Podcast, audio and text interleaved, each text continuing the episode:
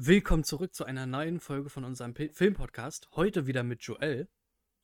Hi. Und jetzt war wieder so eine bisschen längere Pause drin, so zwei Wochen ungefähr, zwei, drei Wochen jetzt. Äh, was unter anderem daran lag, ich war ja jetzt bei Hans Zimmer live im Konzert. Stimmt.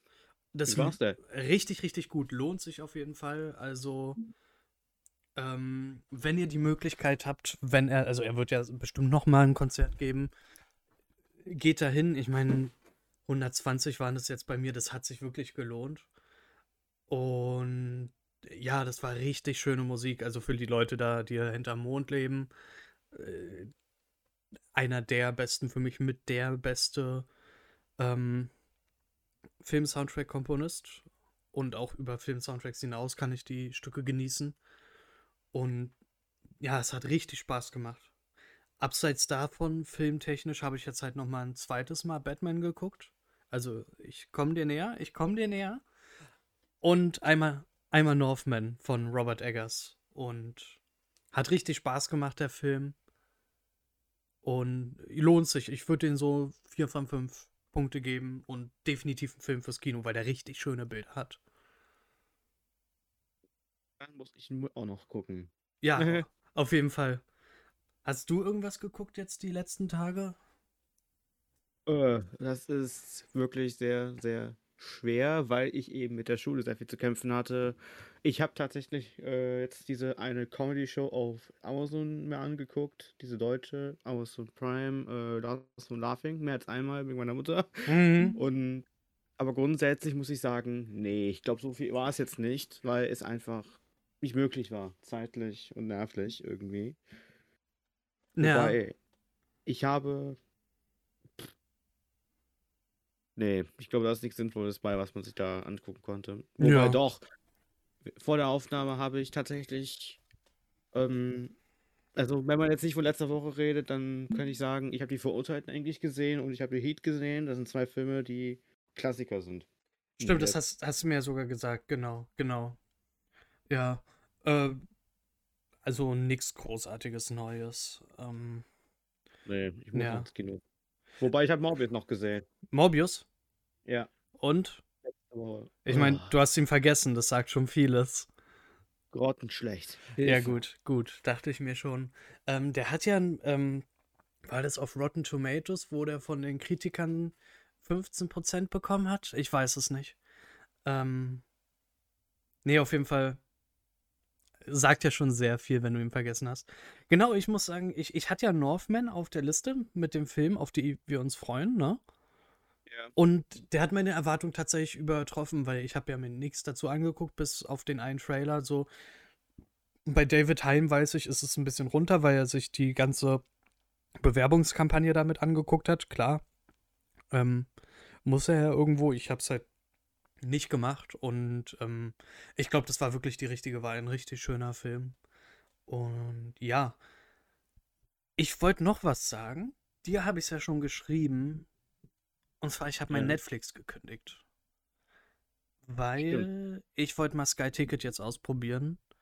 Ähm, zu der Qualität, ja, ja, kommt halt drauf an. Ähm, aber so vom Inhalt her gefällt mir Sky für die 15 Euro im Vergleich zu Netflix für den fast 20 Euro, nur damit ich 4K gucken kann. Was eine Frechheit ist, wenn ich bedenke, dass das günstigste An Angebot so teuer ist wie Disney Plus und die aber nur 420 Pixel bietet und Disney Plus die 4K gibt, ist ein anderes Thema. Ähm, auf jeden Fall, wie gesagt, wollte ich Sky Ticket mal ausprobieren. Ich finde es echt schön. Ich bin gerade dabei, wieder The Office zu gucken. Richtig geile Serie. Und meine ganze Watchlist ist voll. Ich will jetzt endlich mal Tschernobyl gucken. Ich kann die neue Halo-Serie anfangen, auch wenn sie ja nicht so dolle sein soll. Ich will Game of Thrones nochmal eine Chance geben. Und, und, und, ich könnte auch Godzilla vs. Kong gucken, aber das werde ich wahrscheinlich nicht tun. Äh, aber halt auch noch so viele andere Filme, weil ich habe auch dieses Problem mit Netflix. Die Eigenproduktionen lassen mich größtenteils kalt, weil da sehr wenig gutes Zeug dabei ist. Ähm, House of Cards habe ich schon gesehen, Narcos habe ich schon gesehen, Narcos Mexico. Hm? Haus des Gelds habe ich gesehen. Genau, so die, diese, Al diese alten Sachen, die kennst du halt schon. Und es kommen jetzt auch nicht wirklich so Filme außerhalb so krass viele neue dazu. Es sind sehr viele Eigenproduktionen. Und vieles. Da kam dann auch noch äh, die Fortsetzung zu 365 Days. Genau, und vieles, oh. ist, vieles ist halt auch ähm, so Reality-TV-Zeug bei Netflix. Mhm. Ich, ich dachte mal so, du willst halt beim Geld mal ein bisschen runtergehen, probieren wir Sky Ticket aus. Ich meine, jetzt habe ich noch von jemand Apple TV Plus, was ich mitnutzen kann. Das ist auch in, interessant so. Kein großes, aber. Ähm, hm? Du kannst du kannst Flower Moon gucken. Ja, genau, also das wollte ich gerade sagen. Apple TV Plus hat jetzt nicht das riesige Angebot, aber gute Sachen. Also ich habe jetzt Sky Ticket, Disney Plus, ähm, Amazon und Apple TV Plus und äh, eigentlich heißt es ja mal, eigentlich brauchst du nur ein, maximal zwei. Und die Sache ist eh, entweder hast du Amazon Prime oder Netflix mittlerweile. Und Amazon Prime, weil ja, die Prime-Mitgliedschaft, ja. Und dann ist halt Prime bei. Und wenn dann halt da mal ein Film, freitags kannst du ja Filme für 99 Cent leihen, manchmal ist da was Gutes dabei, dann leichtes. Ist vollkommen okay. Und ja, also von dem her dachte ich mal, machst du das, weil, was du auch jetzt so von Netflix hörst, was deren Pläne sind, mit sie wollen Werbung schalten und so, dachte ich mir so, guckst du jetzt schon mal lieber nach einer guten Alternative um. Und Sky Ticket wirkte erstmal interessant. Ich probiere das so zwei, drei Monate mal auf jeden Fall aus. dann kann ich immer noch gucken, ob es mir gefällt oder ob ich es scheiße finde und dann vielleicht doch wieder zurück zu Netflix gehe oder keine Ahnung, irgendwo anders hin. So viel mehr gibt es ja gar nicht. HBO Max wird ja gerade wegen Sky ja erstmal noch nicht nach Deutschland kommen tatsächlich. Weil. Weil Warner Bros. hat ja ähm, Deals mit Sky in Deutschland, Großbritannien und auch ein paar anderen Ländern, weshalb HBO Max laut Warner wohl in den nächsten paar Jahren erstmal nicht kommen wird. Ganz ehrlich, mir wird es auch mittlerweile zu viel, aber das können wir ja, auch noch eine andere separate Folge nochmal machen, weil das ist jetzt ein Thema, das kann man lange diskutieren. Ja, eben, eben. Und da muss ich sagen, ähm, ist Sky ganz interessant weil sie dir ja auch Netflix mit reinpacken können, wobei du hast recht, wir sollten es wirklich in einer anderen Folge be befassen, weil. Das besprechen wir in einer anderen Folge, weil das ist jetzt ein Thema, das können wir lange diskutieren. Weil, wir sollten eigentlich über was anderes reden. Weil das wird jetzt schon eine Monsterfolge, weil es wird ein Remake zu unserer. Ist das unsere erste Folge gewesen? Ich glaube schon, da hatte ich noch kein Mikrofon und du hattest, ich habe mich angehört wie ein Roboter. Und ja, ja, also genau, genau. Und also da hatten wir beide noch ganz schlechten Ton. Also es ist ein Remake, nämlich unsere Lieblingsfilme. Und da wir den Anspruch an uns haben, bessere Remakes zu machen, ähm, gehen wir von. ja, gehen wir von unseren Top 10 zu unseren Top 20 und wir haben uns jetzt wirklich zwei Wochen sind das halt wirklich hingesetzt und ordentlich ja. Gedanken drüber gemacht. Ähm, ich fand es scheiße schwer. Dito, ich muss ganz dazu ganz ehrlich sagen, ich glaube, mir ist eine Entscheidung selten schwer gefallen. Ich muss sagen, selten, ich habe für mich selber ja auch schon öfter privat irgendwie Musiklisten geschrieben und dazu mhm. irgendwelche Argumente überlegt.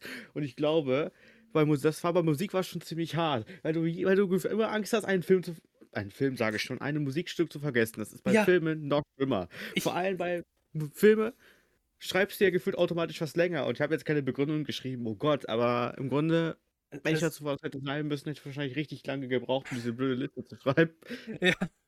Also, ich muss sagen, einmal das, also safe, ich habe irgendwas vergessen. Wahrscheinlich wird mir irgendjemand gleich nachher, wenn die Folge dann draußen ist, schreiben: Du hast doch gesagt, du magst den und den Film, wo ist der in deiner Liste? Ja, scheiße, vergessen dann. ich muss sagen, ich habe Filme so oft hin und her geschoben. Und was ich sagen muss, ich könnte jetzt 20 meiner Lieblingsfilme nennen, aber Top 20 in einer Reihenfolge, das ist schwierig, weil das, das, ist, das ist schwierig. Also, oh. ich muss sagen, ich habe Letterboxd benutzt, so eine, also so eine Filmranking-Seite. Ähm, hab dann immer was, hab dann, ich habe da so eine Liste eh, die ist total unvollständig, weil ich das immer wieder leider vergesse, so mit Filmen, die ich geguckt habe, die dann in die Liste kommen und die dann so komplett bewertet sind. Also du hast fünf, viereinhalb, vier, dreieinhalb und so weiter Sterne bis nur einen halben Stern. Und da habe ich mich halt auf meine fünf Sterne Filme konzentriert. Ich werde die äh, Liste mit verlinken auf jeden Fall, dass ihr generell mal sehen könnt, weil ich bin mittlerweile echt dabei, so auch die Liste nachzuholen, weil ich finde das interessant. Da sind aber wirklich nur die ersten 20 Filme ähm, sortiert nach von perfekt bis zum 20. Platz, der für mich immer noch gefühlt perfekt ist. Ab da ist alles halt nur, hier sind meine 5-Sterne-Filme, hier sind meine 4,5 Sterne-Filme, hier sind meine 4-Sterne-Filme, nimm es dir und lies dir durch. So, genau. Ähm, generell sagen, glaube ich, bitte nimmt die Platzierungen, die wir gleich nennen, nicht für voll, weil es ist subjektiv. Man muss jetzt so einfach ganz ehrlich sagen, jeder Film, auf der bei uns auf den Listen ist, ist ein Vorwort, sich die anzugucken. Ich, Mehr braucht man dazu ich, sagen. Also mein 20. Platz wird es ja gleich rocken, aber ich würde sagen, ich lasse dir den Vortritt. Was ist dein okay. 20. Platz? Ich hab Schiss. Sag.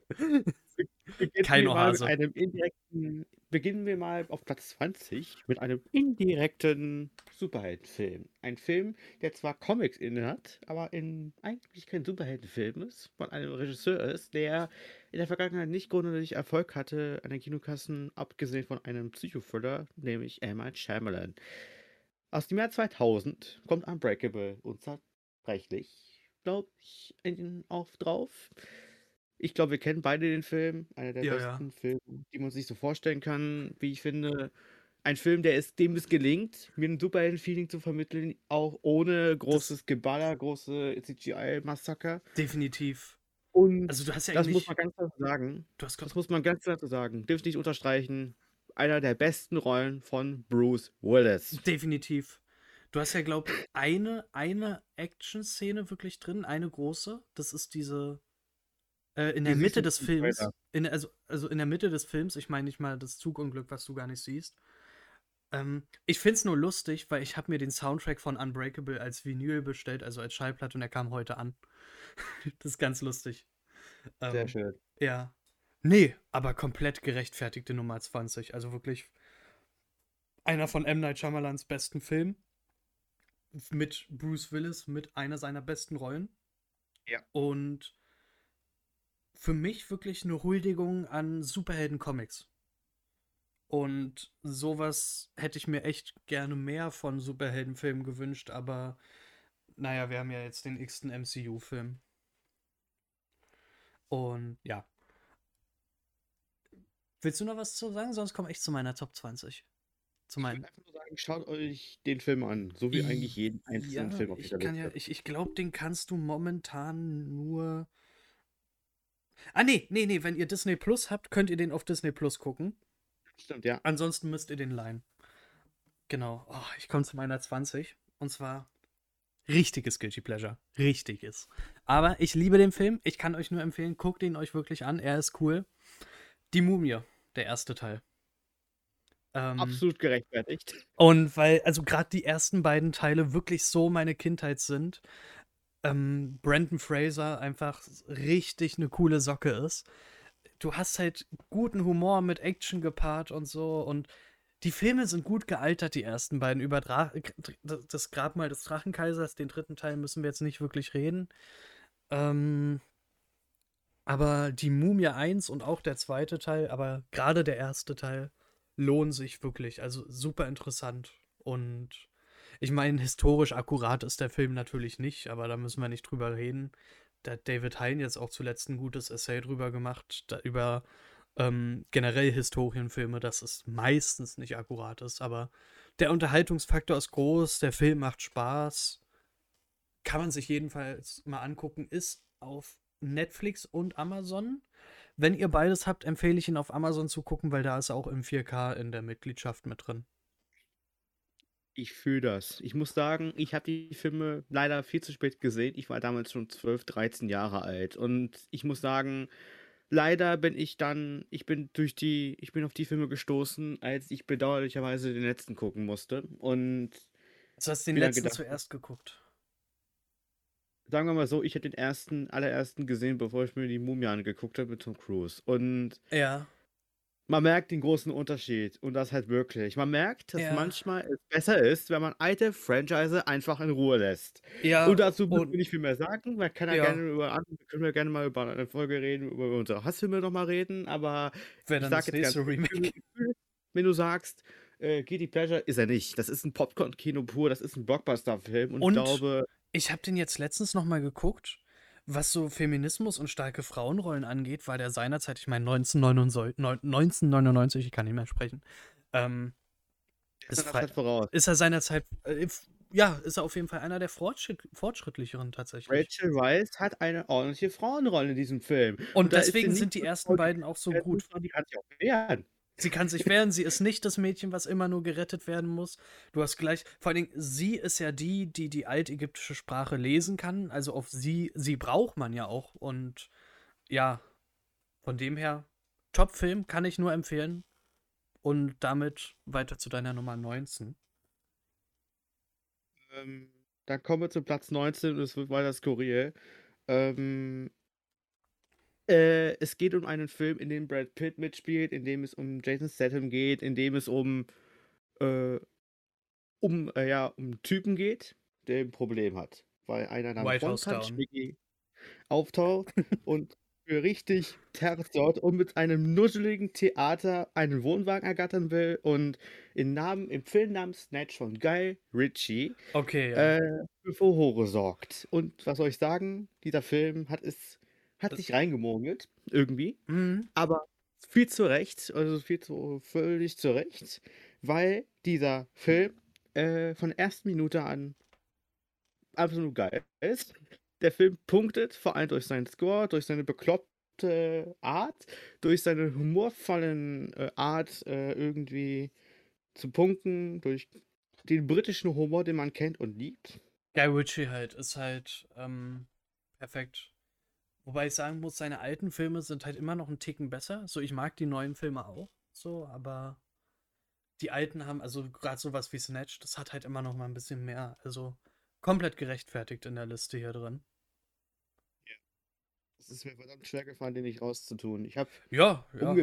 überlegt, aber den wollte ich unbedingt drin haben, weil äh, da muss man ganz klar sagen, der hat alleine diese Szenen, wenn Brad Pitt anfängt zu reden, das ist äh, Hilfe. Ja. Also, der Film lohnt sich echt, muss man gesehen haben. Der ist auf Netflix, glaube ich, gerade. Nee, das ist Bube Dame König Gras. Ah, stimmt, stimmt. Das war Bube, Dame, König, Gras. Snatch ist. Auf Amazon Prime ist der wohl drin. Laut Google. Ist auf Amazon Prime drin, lohnt sich. So, mein Platz 19 ist No Country for Old Men. Ist für mich Die Coen-Brüder. einer der besten Coen-Brüder-Filme. Javier Bardem hat eine unfassbar starke Rolle, wie er einen skurrilen und aber auch skrupellosen Auftragskiller spielt. Josh Brolin müssen wir gar nicht drüber reden, du weißt, ich liebe ihn. Und das ist einfach so eine irrwitzig und mitreißende Geschichte. Also No Country for Old Men, unfassbar geiler Film. Und du kannst den auf Amazon gucken und Netflix, glaube ich, auch, Ja. bin ich mir nicht sicher. Netflix, meine ich. Genau, beides, genau. Und lohnt sich wirklich. Richtig, richtig, richtig geiler Film. Richtig düster. Hat mir gefallen und ich habe selten so eine gute Rolle wie Javier Bardems Rolle hier gesehen. Ich dir absolut zu. Ich habe diesen Film leider auch viel zu spät gesehen und Das- die Coen-Brüder sind generell Vor allem, das klingt total, das klingt total komisch, wenn ich sage, ich habe selten so. Ich meine, das ist ja unsere Top 20 so. Also, das ist, also alles, was hier kritisiert wird, ist Meckern auf hohem Niveau. Aber ähm, wenn ich sage selten, ich meine, das sind jetzt hier 20 Filme und was weiß ich, wie viele Filme wir in unserem Leben schon gesehen haben. Von dem her, ja. Ja. Ich möchte dazu einfach nur sagen, es tut mir unglaublich leid, jeden Einzelnen, der mir jetzt sagt, warum zum Geier ist dieser komische Typ, der gerade mit der anderen redet, hat er keine Ahnung von den Coen-Brüdern. Ganz einfach, ich bin halt viel zu jung. Ich glaube, Ja. es liegt daran, dass die ganzen Klassiker in den 90ern rausgekommen sind und ich erst mit 15, 16 angefangen habe, wirklich über Filme zu reden. Und Aber dann ist es irgendwie offensichtlich, dass man Coen-Brüder komplett aus dem Raster verliert. Und ich habe genug Leute, die mir mal gesagt haben, guck die Big Lebowski, guck die äh, No Country for Old Men, guck so viele Filme, von denen du nur gucken kannst, weil, die, die Watchlist ist unendlich lang. ja, ich habe eine riesen Watchlist, da sind auch Aber- eben so einige Coen-Filme mit drauf. Aber, aber nur weil du sie auf der Watchlist heißt, hast, heißt es ja nicht, dass du sie nicht guckst. Von dem her, müsste Joel jetzt hier nicht kritisieren, er wird es ja definitiv noch gucken. Versprochen, ich sorge dafür. Ich passe drauf auf, Es dass du sie kommt. guckst. Ich halt ein paar Kommentare von wegen, kann der Dude das nicht machen? Egal. ja, ja, du, alles cool. Deine Nummer 18. Nummer 18 ist ein Film, auch glaube ich aus 99, Mhm. 1999, hat auch eine wunderbare, starke Nebenfigur oder äh, ist glaube ich sogar die beste, namens, äh, gespielt von Michael Clark Duncan in The Green Mile. Oh, Uh, richtig schöner Film, ja. Ein Film, der, den ich einmal gesehen habe tatsächlich, den sollte ich vielleicht häufiger gucken, aber ich kann es nicht, weil dieser Film so unfassbar dramatisch ist in vielen Situationen. Ist adaptiert von einem Buch von Stephen King. Das Mhm. wird häufiger. Ich habe, glaube ich, noch einen anderen Film drin, der ebenfalls auf einem Stephen King-Roman basiert, aber jetzt reden wir erstmal nur über The Green Mile. Und was soll ich sagen? Ich habe diesen Film gesehen und dachte mir so, wow. Von der ersten Minute an hat er mich gekriegt. Und das alleine schon bei Michael Clark Duncan so sympathisch rüberkommt. Dieser große Riese mit seinem Herzen aus Gold. Oh, Ja. habe ich mich nie Du, verguckt. du, du denkst, das ist wirklich so, so, so richtiger Schrank, Türsteher und so, aber er ist eigentlich voll der Teddy. So, den du einfach nur knuddeln willst. Einfach nur, ja, und da kommt Tom Hanks und, und Tom Hanks ist Tom Hanks und ich glaube, ich wieder, ich glaube, äh, keiner äh, widerspricht mir, wenn ich sage, Tom Hanks ist einer der besten Schauspieler, die wir je hatten und immer noch haben. Der macht Und immer der ist ein Spaß. Gewinn. Ich persönlich muss glaube ich sagen, boah, der streitet sich mit Leonardo DiCaprio bei mir um Platz 1 der meiner Lieblingsschauspieler und das auch zu Recht. Und das muss Oh, man, Du willst noch ein. Ranking aufmachen? Oh, lass es lieber. das müssen wir echt mal machen, aber ich glaube, das können wir dann so diskutieren. Wie Ja. auch immer. Oh, also, es habe ich einfach, das war für mich jetzt mal persönlich das äh, Mass Messlatte, Masslatte, Messlatte und Es ist 22.30 Uhr am Freitag, wir dürfen uns versprechen. sagen wir einfach, äh, Tom Hanks ist ein toller Schauspieler äh, und auch einer, der auf dem Boden geblieben ist. Das muss man ihm lassen und sagen wir dazu nicht mehr. Green Mile, dramatisch, herzlich, heftig, ab 12, wohlgemerkt. Ja, Und aber ein Epos. Drei Stunden sind nicht ohne. so, Drei Stunden aufs Herz treten tun weh. aber das macht Spaß. Du Ja. musst bei meiner Nummer 18 lachen. Und zwar ist es auch eine Stephen King-Verfilmung. Und zwar ist es ähm, Die Verurteilten. Für mich seine beste. Hm? Den habe ich auch. Ja, ja, ist, ist mir schon klar, ist mir schon klar. Ich meine, Doppellistung, Doppellistungen werden hier bestimmt noch mehrmals kommen, aber die Verurteilten, unfassbar schön. Meiner Meinung nach die beste Verfilmung von Stephen King-Werk. Das ist so eine schöne Roll. Geschichte und mit Morgan Freeman und das macht so Spaß. Ähm, also ich wollte sagen, Green Mile noch äh, kann man auf Amazon Prime und Netflix bin ich mir nicht sicher. Er ist auf Netflix, glaube Auch, ich. also auch auf Netflix, genau. Also, aber wie gesagt, die Verurteilten, unfassbar schöne Geschichte. Geht ja auch relativ lang, fast vier Stunden, ne? Und ähm, kannst du auch gucken auf Netflix. Lohnt sich jederzeit. Und ich meine, man braucht natürlich ein bisschen Sitzfleisch. Das ist aber auch ein Film, den man am Stück gucken muss. Ich meine, da erinnere ich mich dran, äh, als ich Irishman geguckt habe, als der rauskam und viele gesagt haben, ja, ich habe den halt an drei Tagen hintereinander geguckt, wie eine Serie. Ich mir gedacht, Alter, nee. Ähm, also wie gesagt, so ein Film wie Verurteilten, dem, dem, sowas bitte am Stück gucken. Jede Sekunde von dem Film lohnt sich. Ich kann einfach nicht viel mehr dazu sagen. Genau. Äh, würden wir Da sagen, ich absolut mit. ja. Gut. Also ich möchte einfach nur ergänzen, der Score ist eine brachiale Wucht. Und ich glaube, ich habe selten einen Film gesehen, das, wo man eine Freundschaft so gespürt hat wie in diesem Film. Und es ist ein Film über Freundschaft, über ein Gefängnis, über eine Unschuld, die bewiesen werden möchte, äh, Gerechtigkeit, was erlangen werden möchte. Und ich glaube, ich, wieder, ich widerspreche ihm nicht, wenn wir sagen, das ist fantastisch, dass wir diesen Film haben. Definitiv. Gut. Deine 17. Ja, wir reden ja über skurrile Platzierungen, hatten wir ja am Anfang. Und jetzt auf Platz 17 haben wir der Marsianer. Du wirst, ich, äh, Ey, Du mag äh, ich, ich sag nichts. Ich sag nichts. Du kennst ja meine Meinung zu dem Film. ja, ich muss ganz ehrlich sagen, dieser Film hat mir mehr oder weniger das Leben gerettet in der Corona-Zeit Mhm. irgendwie.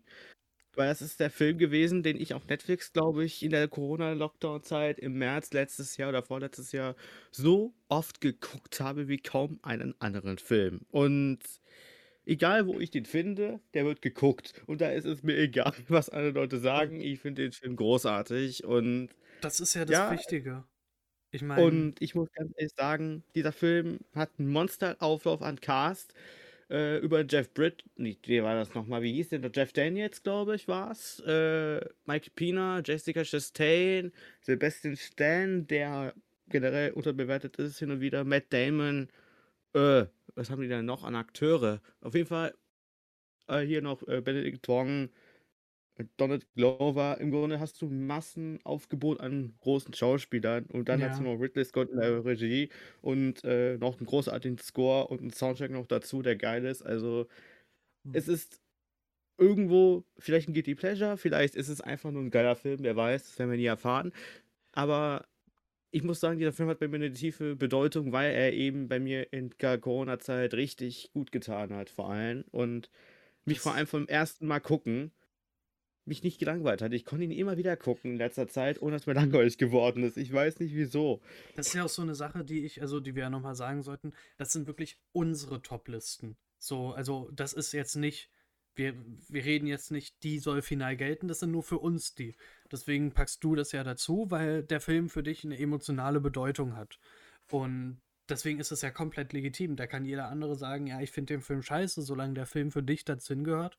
Ist es halt so. Das ist, soll ja nur zum Diskurs anregen. Ich meine, du findest den schön, andere finden den schlecht. So. Deswegen finde ich das vollkommen okay, finde ich auch gut. So, und ich meine, ich finde es ja auch cool, so als du damals erzählt hast, du hast den Film, was weiß ich, wie oft hintereinander geguckt. Ich weiß jetzt gar nicht mehr, ob ich den geguckt habe. Auf jeden Fall Du war es sehr meintest oft. irgendwie drei oder viermal hast du ihn hintereinander weggeguckt, irgendwie. ja, das war wirklich so. Ich war jetzt zu Hause und Mhm. Wollte irgendwas, hatte schon gefühlt, ich hatte schon Stranger Things und Haus des Geldes so gut wie durch. Und dann wollte ich noch einen Film gucken und dann war der drauf. Und da gab es wirklich kaum einen Film, den ich häufiger geguckt habe. Und dann meinetwegen auch zweimal am Tag. Und dann hat meine Mutter irgendwann die Knall gekriegt, weil Starman fünfmal am Tag lief, irgendwann mittendrin. Von Mhm. David Boyle. Und hat das irgendwann halt mitgesungen, weil sie dachte, was ist denn das? Was macht mein Sohn da?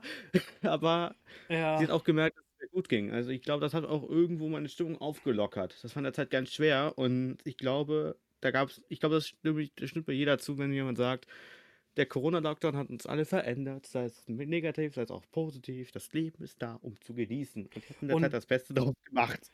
gucken kannst du ihn auf Disney Plus und sonst weiß ich es gar nicht. Weil es ja ein 20th Ja. Century Film, also der gehört ja Disney. ja. Genau. Ähm, ich muss aber sagen, weil du ja Jessica Chastain gewählt hast, äh, erwähnt hast, nicht der beste Weltraumfilm, in dem sie mitgespielt hat. Redest du gerade von Christopher Nolans Film? Ja, ja, ja, ja, genau. Wollte ich nur sagen, nicht der beste, definitiv. Ähm, genau. Gut, meine 17, du hast sie schon erwähnt tatsächlich, ist The Big Lebowski. Ähm, meiner Meinung nach einfach ein Film, den man gesehen haben muss. Also das ist wirklich so ein, du musst diesen Film gesehen haben, Film.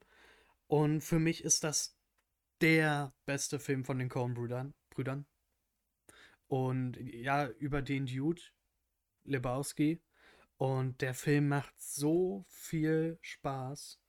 Und ähm, also ich kann den Film immer wieder gucken. Der macht so viel Spaß mit Jeff Bridges in der Hauptrolle, John Goodman dabei, Steve Buscemi. Und also ich werde, ähm, also John Goodman ist ja der ehemalige Vietnam-Veteran, ne? Der dann ja auch ähm, in, also die spielen ja immer wieder Bowling in dem Film und er dann durchdreht, Ja. weil jemand die Bowling-Regeln bricht, seine Pistole zieht. Scheiße, Mann, das hier ist nicht Vietnam, das hier ist Bowling, hier gibt es Regeln. Und ähm, dann John Turturro, den du vielleicht jetzt zuletzt im Batman gesehen hast, ähm, als äh, den Unterweltboss, der spielt Jesus in dem Film. Also nicht, nicht den Jesus Jesus, sondern den Bowling-Spieler, der Jesus heißt. Und der hat jetzt noch einen eigenen Film bekommen vor zwei Jahren oder so. Aber wie gesagt, Big Lebowski muss man auf jeden Fall einmal gesehen haben. Wie gesagt, du hast ja schon gesagt, äh, alle sagen mir, du musst Big Lebowski sehen. Ich sag dir jetzt nochmal, du musst Big Lebowski sehen.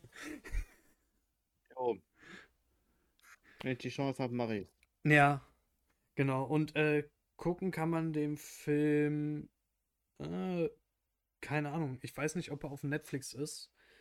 Nee, leider nicht. Der war leider mal. Aber dann habe ich es vollkommen verkackt, den zu gucken. Stimmt, dann ist der jetzt runter, genau. Ja, dann äh, kannst du den momentan wirklich nur leihen. Gut. Deine Nummer 16. Grad 16, der wird für mich sehr persönlich. Das ist nämlich ein Film aus meiner Kindheit. Und da muss ich sagen, ich habe den leider sehr, sehr, sehr, sehr stark vernachlässigt im Laufe der letzten Jahre. Ich habe den das letzte Mal, glaube ich, gesehen vor vier Jahren. Irgendwie ist es ein Disney-Film aus den 70er Jahren. Es ist Elliot, das Schmunzelmonster. Der die erste Verfilmung, die es gab von Elliot, das Schmunzelmonster. Das sagt also mir dieser, gar nichts. Es gab ja doch mal, es gab doch 2016, glaube ich, ne, oder war es 15, 14? Da gab es doch Elliot, das Schmunzelmonster mit den Animats, dieser, wo der animiert war, dieser ah, Drache. Ah, ja. Aber ich, stimmt, der alte ist auch auf Disney Plus, sehe ich. Ja, ich glaube schon. Auf jeden Fall, ich krieg mich nicht mehr ein, weil dieser Film, ich habe das erste Mal, hab ich den gesehen, da war ich drei, vier Jahre alt. Das ist, glaube ich, einer der ersten Filme, die ich überhaupt geguckt habe als Kind. Und dieser Film hat mich deshalb, hat mich deshalb sich ins Herz geschlossen, weil der Film von der ersten Minute das Herz im richtigen Fleck hat. Der hat, ist musikalisch, der ist herzlich, der ist dramatisch, der ist schön gemacht und hat vor allem diesen klassischen Look aus, den, äh, aus der alten Zeit und irgendwie ist das absurd. Und gleichzeitig denkt man sich nur so, was kann man dagegen tun, diesen Film nicht gut zu finden? Und ich habe ihn tatsächlich nicht gesehen. Ähm, oh, ich kriege immer noch die Tränen in die Augen, wenn ich dran denke. Und das ist halt wirklich so eine persönliche Sache. Irgendwie. Und ich hätte auch noch andere Filme von Disney und von Pixar auf der Liste. Unter anderem Ratatouille, unter anderem Die Unglaublichen, unter oh, anderem Cars. Mir fällt Alles auf, Filme. Ich habe hab fucking Wally -E vergessen, Mann. Jetzt, wo du das Was? sagst. Ich habe Wally -E vergessen. Komplett. Ah, den hätte ich auch, den hätte gucken können. Aber siehst du, ich, ich hab's gesagt, es wird uns in den Sinn kommen, wir haben irgendwelche Filme vergessen und Wally -E habe ich. Nee, nee, nee, nee, nee, nee. Ah, naja. Red weiter. Auf jeden Fall, Elliot völlig zu Recht auf Platz 16. Ich hätte ihn hoch, hoch, viel mehr hochsetzen können, aber dafür reicht es doch nicht. Aber im Grunde, jeder Film, der hier drauf ist, verdient es zu sein. Und Elliot, das Schmunzelmonster. Wenn ihr euch einen Film angucken wollt, und es ist okay, wenn ihr das Remake äh, von 2016 kennt, aber bitte, bitte, bitte guckt euch auch den aus den 70ern an und macht euch sein euer Bild, weil dieser Film hat ein Herz. Und ich glaube, wenn es Menschen auf dieser Welt gibt, die auch Eltern haben aus den 2000ern, die in den 2000ern geboren sind, also Kinder, die in den 2000ern geboren sind und Eltern haben, die noch Filme aus den 70ern kennen und dann denen dann vorzeigen und das da habe ich gesehen als Kind, dann bitte guckt euch das an und werdet hoffentlich genauso gerührt wie ich, weil ich habe geheult und das auch nach zwölf Jahren, nachdem ich ihn das letzte Mal gesehen habe. Ich habe ihn vor vier Jahren das letzte Mal gesehen, da war ich krankgeschrieben, habe ihn um Mitternacht angeschmissen und habe geheult. Das war absurd. Okay. Hatte ich den Zeh nice. gebrochen, konnte nicht schlafen. Was habe ich gemacht? Elliot angemacht und geheult. Ja, aber dann, also wirklich emotionaler Film, mit dem du auch nur emotionale Geschichte verbindest. Kann ich komplett verstehen. Ähm, meine 16 ist das komplette Gegenstück dazu. Und zwar oh. ist das ähm, Sicario. ähm, ja was soll ich dazu sagen? Konvoi-Szenen sind fucking sexy und du hast hier mehrere. Johann Johansen Soundtrack ist unfassbar genial. Josh Brolin, wie gesagt, Liebe pur. Benicio del Toros Charakter ist unfassbar geil.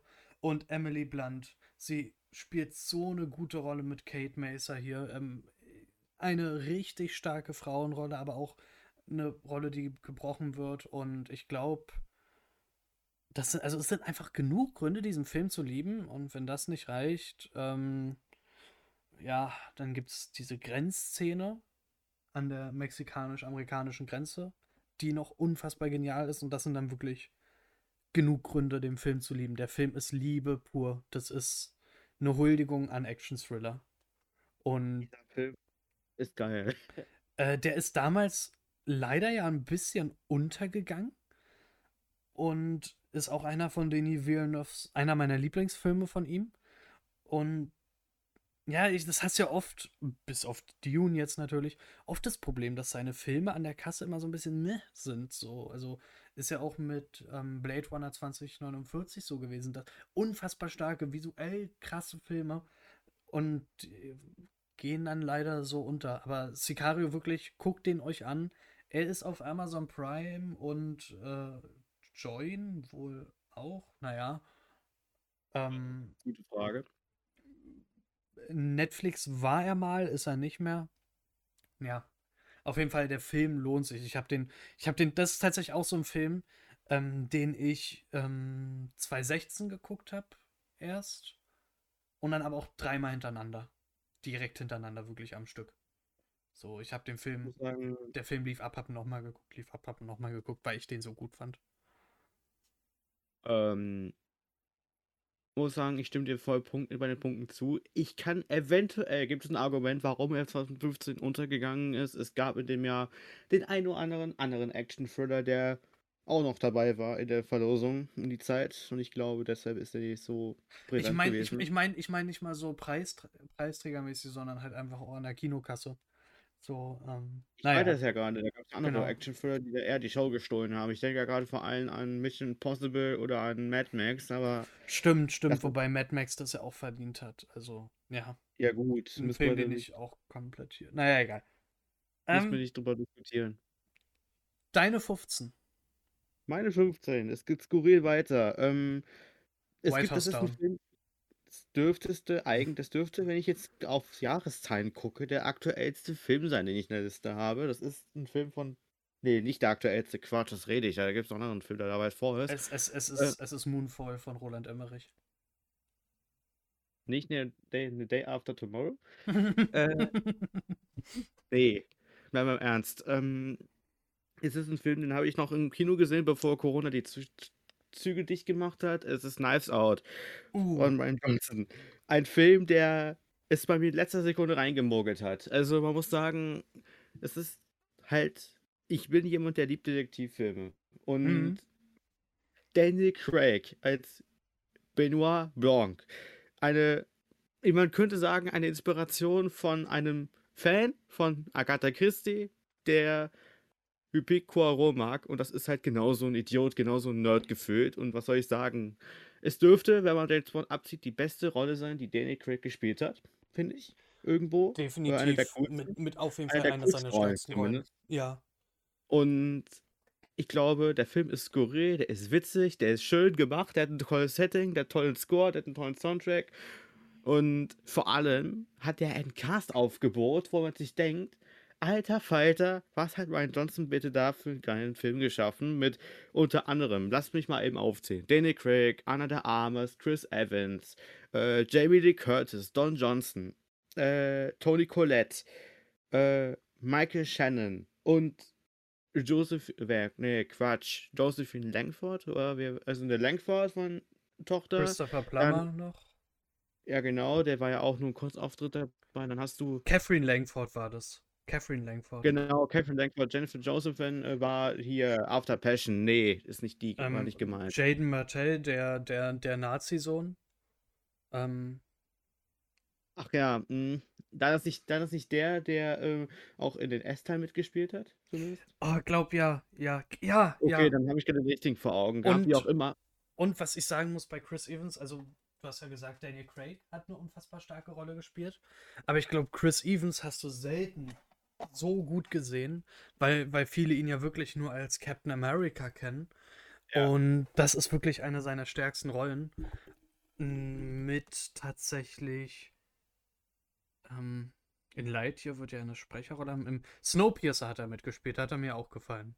Genau, so, das sind die beiden Filme, in denen er mich so mit am meisten überzeugen konnte. Aber hier Knives Out tatsächlich am meisten. Und Anna de Armas hat übel Spaß gemacht auch wieder das Beispiel Frauenrollen. Auch wieder eine starke Figur. Mhm. Stark geschrieben von Ryan Johnson.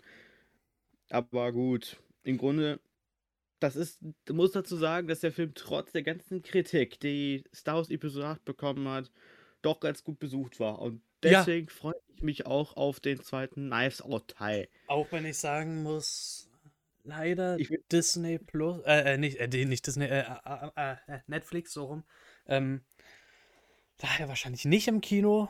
Und ja, weil Das merkst du immer wieder so bei Filmen tatsächlich auch, wo du merkst, äh, das ist jetzt ein Amazon-Exclusive, der lief aber im Kino. Oder Disney zeigt ja seine Filme sowieso im Kino. Ähm, Finde ich es immer schade, dass Netflix die Filme nicht im Kino zeigt.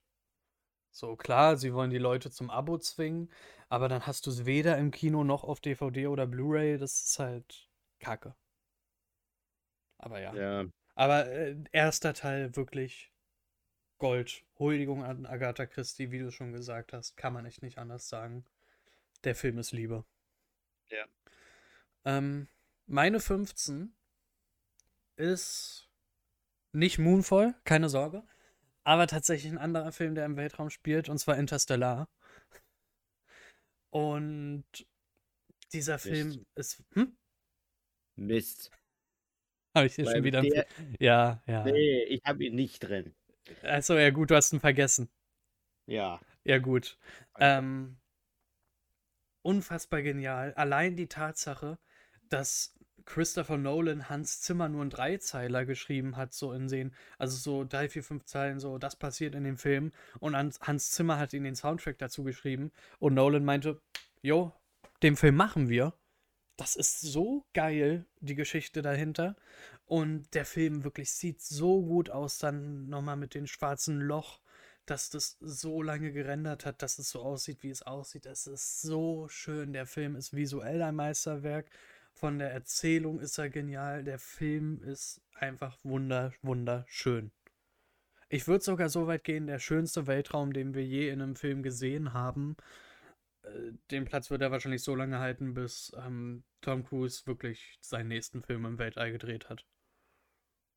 Ich bin mal gespannt, wann der ins Kino kommt, der mit Tom Cruise. Ja, er meint ja, er will das in einem Mission Impossible teilhaben. Hilfe. Nein. Wobei, doch, könnte ich mir vorstellen. Bei Tom Mhm. Cruise ist alles möglich in letzter Zeit. Ja, ich meine, ich sage ja nur dazu, dass ähm, nicht nur er für Top Gun Maverick gelernt hat, Kampfjet zu fliegen, sondern allen Leuten, die in dem Film Kampfjet fliegen, dazu gesagt, äh, dazu gebracht hat, ähm, alle Leute dazu gebracht hat, dass sie einen Kampfjet fliegen. Und vor allem, die fliegen nicht nur das Kampfjet, die müssen auch die Kameras, während sie das Kampfjet fliegen, bedienen. Weil du kannst ja keinen Kameramann mehr in eine F F-15 packen. Das ist ja ein Einsitzer, das Teil. Das ist, das ist Hut ab. Also ich freue mich echt auf den Film. Aber wie gesagt, wir sind bei Interstellar. Richtig, richtig schöner Film. Richtig guter Soundtrack. Und echt einer von Nolans, mit, mit einer von Nolans bester, besten Filmen. Und ähm,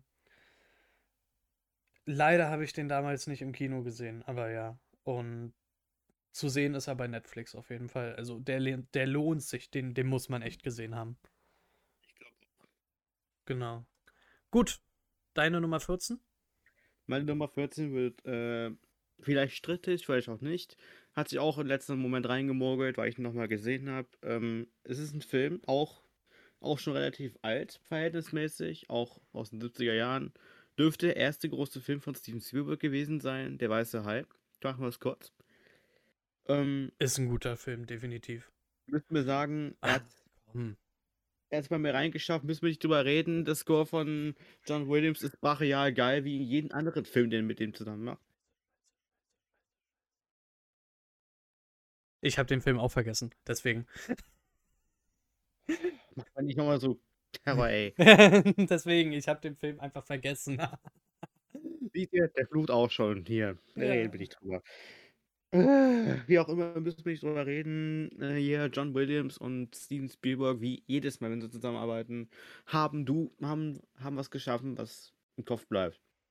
Und ja, definitiv.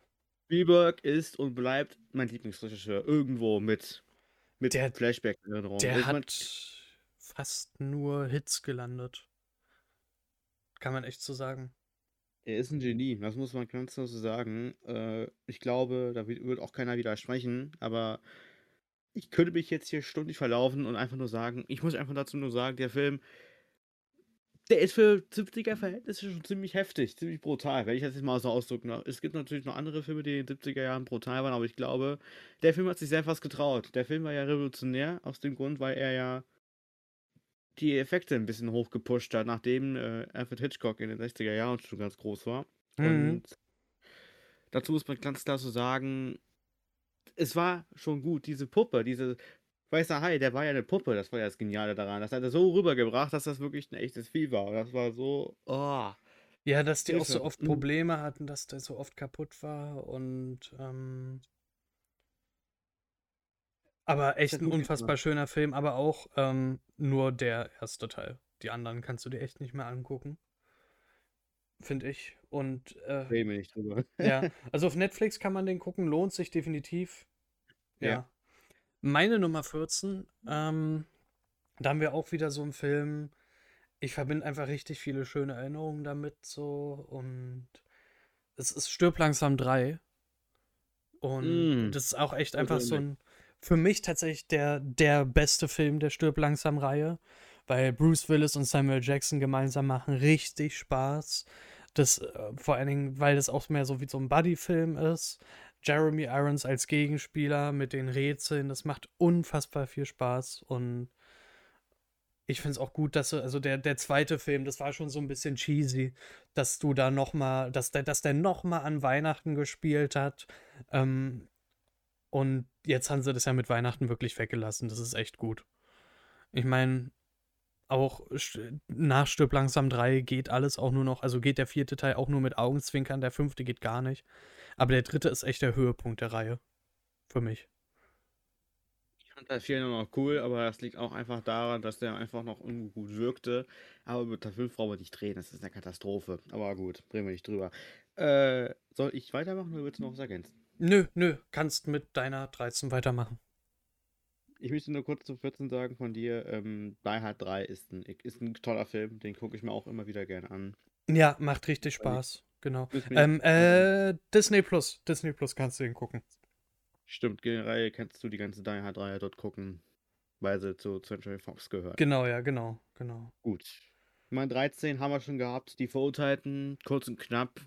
Toll, toller Score, tolle, toller Film über eine Freundschaft und über einen Menschen, der zu unschuldig, der unschuldig verurteilt wird genau. wegen Mords und haben wir Misshandlung auf die übelste Art erlebt und man glaub, muss auch irgendwo sagen, ein Herz aus Gold hat irgendwo diesen Film. Wie gesagt, der, ja.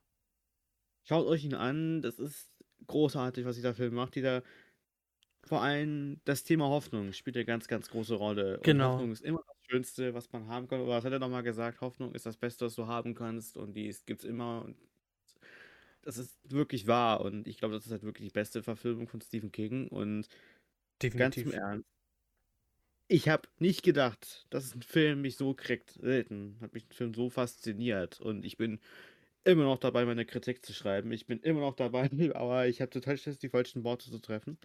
Und deshalb brauche ich so ewig dafür. Und irgendwann kommt die. Nur im Moment nicht. Ja. Äh, gut, wie auch immer. Großartig. Gut. Halten wir es kurz. Tschüss. Meine 13 ist Aliens. Ähm, bloß nicht Alien 2 sagen, wie jetzt äh, James Cameron sagen würde. Der hasst es ja, wenn du den Alien 2 nennst.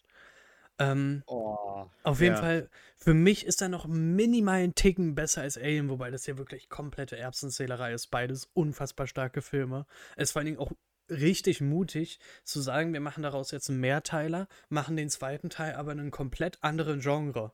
Und ich liebe aber Aliens wirklich für diese verdammt gute Action, diesen Soundtrack und die für mich wirklich mit wahrscheinlich die stärkste Frauenrolle in Hollywood überhaupt.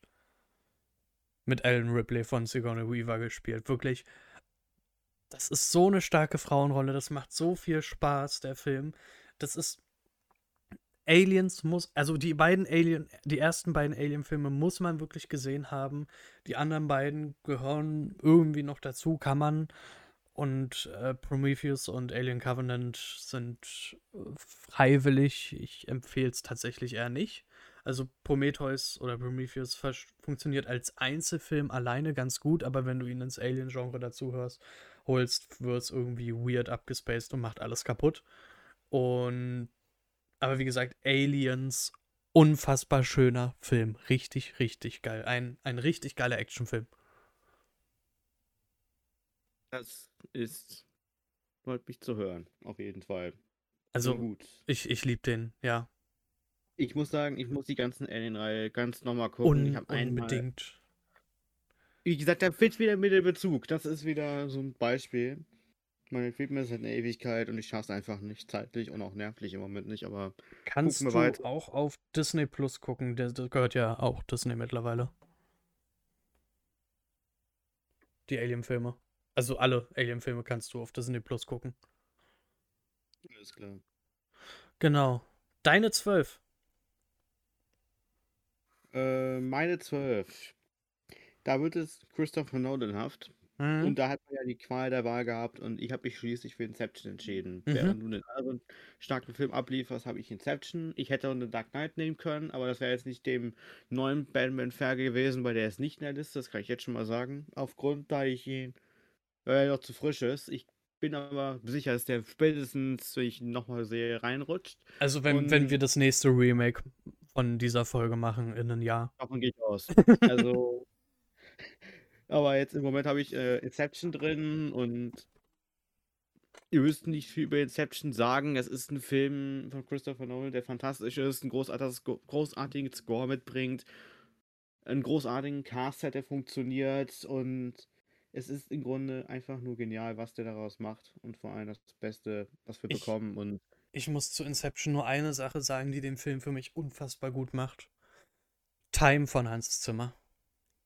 Stimmt, das habe ich ja mitgekriegt. Ja, also wirklich, äh, ich hatte wirklich, also bei Hans Zimmer Live in Concert, da, da, da haben sie natürlich auch Inception, also hatten sie mit Mombasa angefangen tatsächlich mit und Time war der Abschluss. Und ich hatte wirklich Freudentränen in den, Auge, in den Augen, als, als er Time gespielt hat, als Hans Zimmer selber Time auf dem Klavier gespielt hat, mit dem Orchester im Hintergrund. Und ähm, generell, da würde ich ganz kurz nochmal dazu grätschen, da war wirklich eine richtig große Gänsehaut, richtig großer Gänsehautmoment. Ich meine, wir waren 16.000, 17.000 Leute, die das geguckt haben, ne? Und Hans Zimmer hat am Anfang wirklich erstmal nicht den Leuten bedankt, sich bei den Leuten bedankt, sondern bei seinem Orchester. Weißt du warum? Ähm, So viel geleistet haben an dem Abend. Nicht mal, weil, also direkt am Anfang schon, weil die aus Odessa kamen. Also Odessa ist ja die Stadt in der Ukraine und er gesagt Mhm. hat, dass ihr trotz des Krieges hier seid, das, das berührt mein Herz, das finde ich richtig schön und es war Gänsehaut, dass alle 17.000 Leute in der Arena aufgestanden sind für dieses Orchester. Wir sind alle aufgestanden und Mhm. haben uns so quasi bei dem bedankt. Das, das war halt wirklich so Gänsehaut und ähm, das, das, also da, das ganze Ding, das war wunderbar, wunderbar. Also, das hat echt, jeder einzelne Song von Hans Zimmer hat da die Seele berührt. Und das ist wirklich auch so ein Grund, warum ich auch sage, das macht die Nolan-Filme mit ähm, Hans Zimmer nochmal deutlich besser, weil du da nochmal den Hans Zimmer-Soundtrack dabei hast. Ja. Das ist ja das. Lustige, das hat er gesagt. Er kann so, wenn er Anfragen bekommt, schlecht ablehnen, weil die meisten ähm, Regisseure, mit denen er zusammenarbeitet, so seine Freunde sind auch. Und wenn die dann sagen, ja, willst du einen Film für mich machen, meint er, wäre es halt mies asozial, wenn du zum Kumpel Nein sagst. Er musste aber einmal für Christopher Nolan absagen, weil er eben den Score zu Genau. Dune gemacht hat. Genau, das, Und das. Aber ich meine, dadurch haben wir ähm, einen anderen guten Soundtrack zu Tenet bekommen. Und mit Dune den besten Soundtrack letzten Jahres, würde ich sagen. Das muss man ganz klar so sagen. Genau. Ich glaube, mehr müssen wir dazu nicht mehr sagen. Einfach Genau. Wir, aber wir Es waren ist- eigentlich bei Inception. Unfassbar Inception Film. großartig und tolle Schauspieler, toller Score, toller Film und auch ein Film, den ich leider viel zu viel vernachlässige in letzter Zeit, aber wenn ich ihn mir angucke, ist er fast, ist er faszinierend geil. und im Grunde danke, Genau. danke, danke Christopher Nolan, dass du mir einen Film mehr oder weniger In, geschenkt hast, in 2010, der mich fasziniert und das auch zehn Jahre später und zwölf Jahre. auf Netflix kannst du ihn gucken und Stimmt, genau. Genau, genau. Da ist er zu sehen. Ähm, ja, mit Leonardo DiCaprio, Joseph, Joseph Gordon-Levitt, der ja, der öfter mal in seinem Film drin ist. Tom Hardy, der ja auch gut spielt. Cillian Murphy, Mike der, genau, und Elliot Page, äh, der ja auch, äh, der ja da die weibliche Ariadne gespielt hat. Und ähm, einfach zu den Cast musst du nicht viel sagen, der ist grandios. Genau. Ich freue mich jetzt schon auf Oppenheimer, wo der ganze Ja. auch irgendwie die halbe Welt mit dabei heißt. Robert Downey Also, Jr. soll ja auch mit dabei sein, ne? der ist dabei. Genau, Also ja. hat äh, Thrones Purge hat man mit dabei, auch Matthias Schweighöfer ist mit dabei, Emily Ach Blunt. Gott, warum? Naja, Ja, naja. der Gut. scheint, der scheint ja nicht mehr mit dem Schweiger zu handhaben, von daher ist es mir egal. Weil ich glaube, man merkt einfach, man muss, das muss ich mal kurz sagen, Matthias Schweighöfer außerhalb von Til Schweiger-Filmen ist der doch eigentlich ganz okay. Zumindest Naja, merkt, äh, wahrscheinlich ist mein Groll gegen Til Schweiger und Matthias Schweighöfer Komödien zu groß. Aber naja, äh, Nolan wird da schon was machen. Auf jeden Fall meine zwölf. Meine zwölf. Ich weiß nicht, ob du den geguckt hast.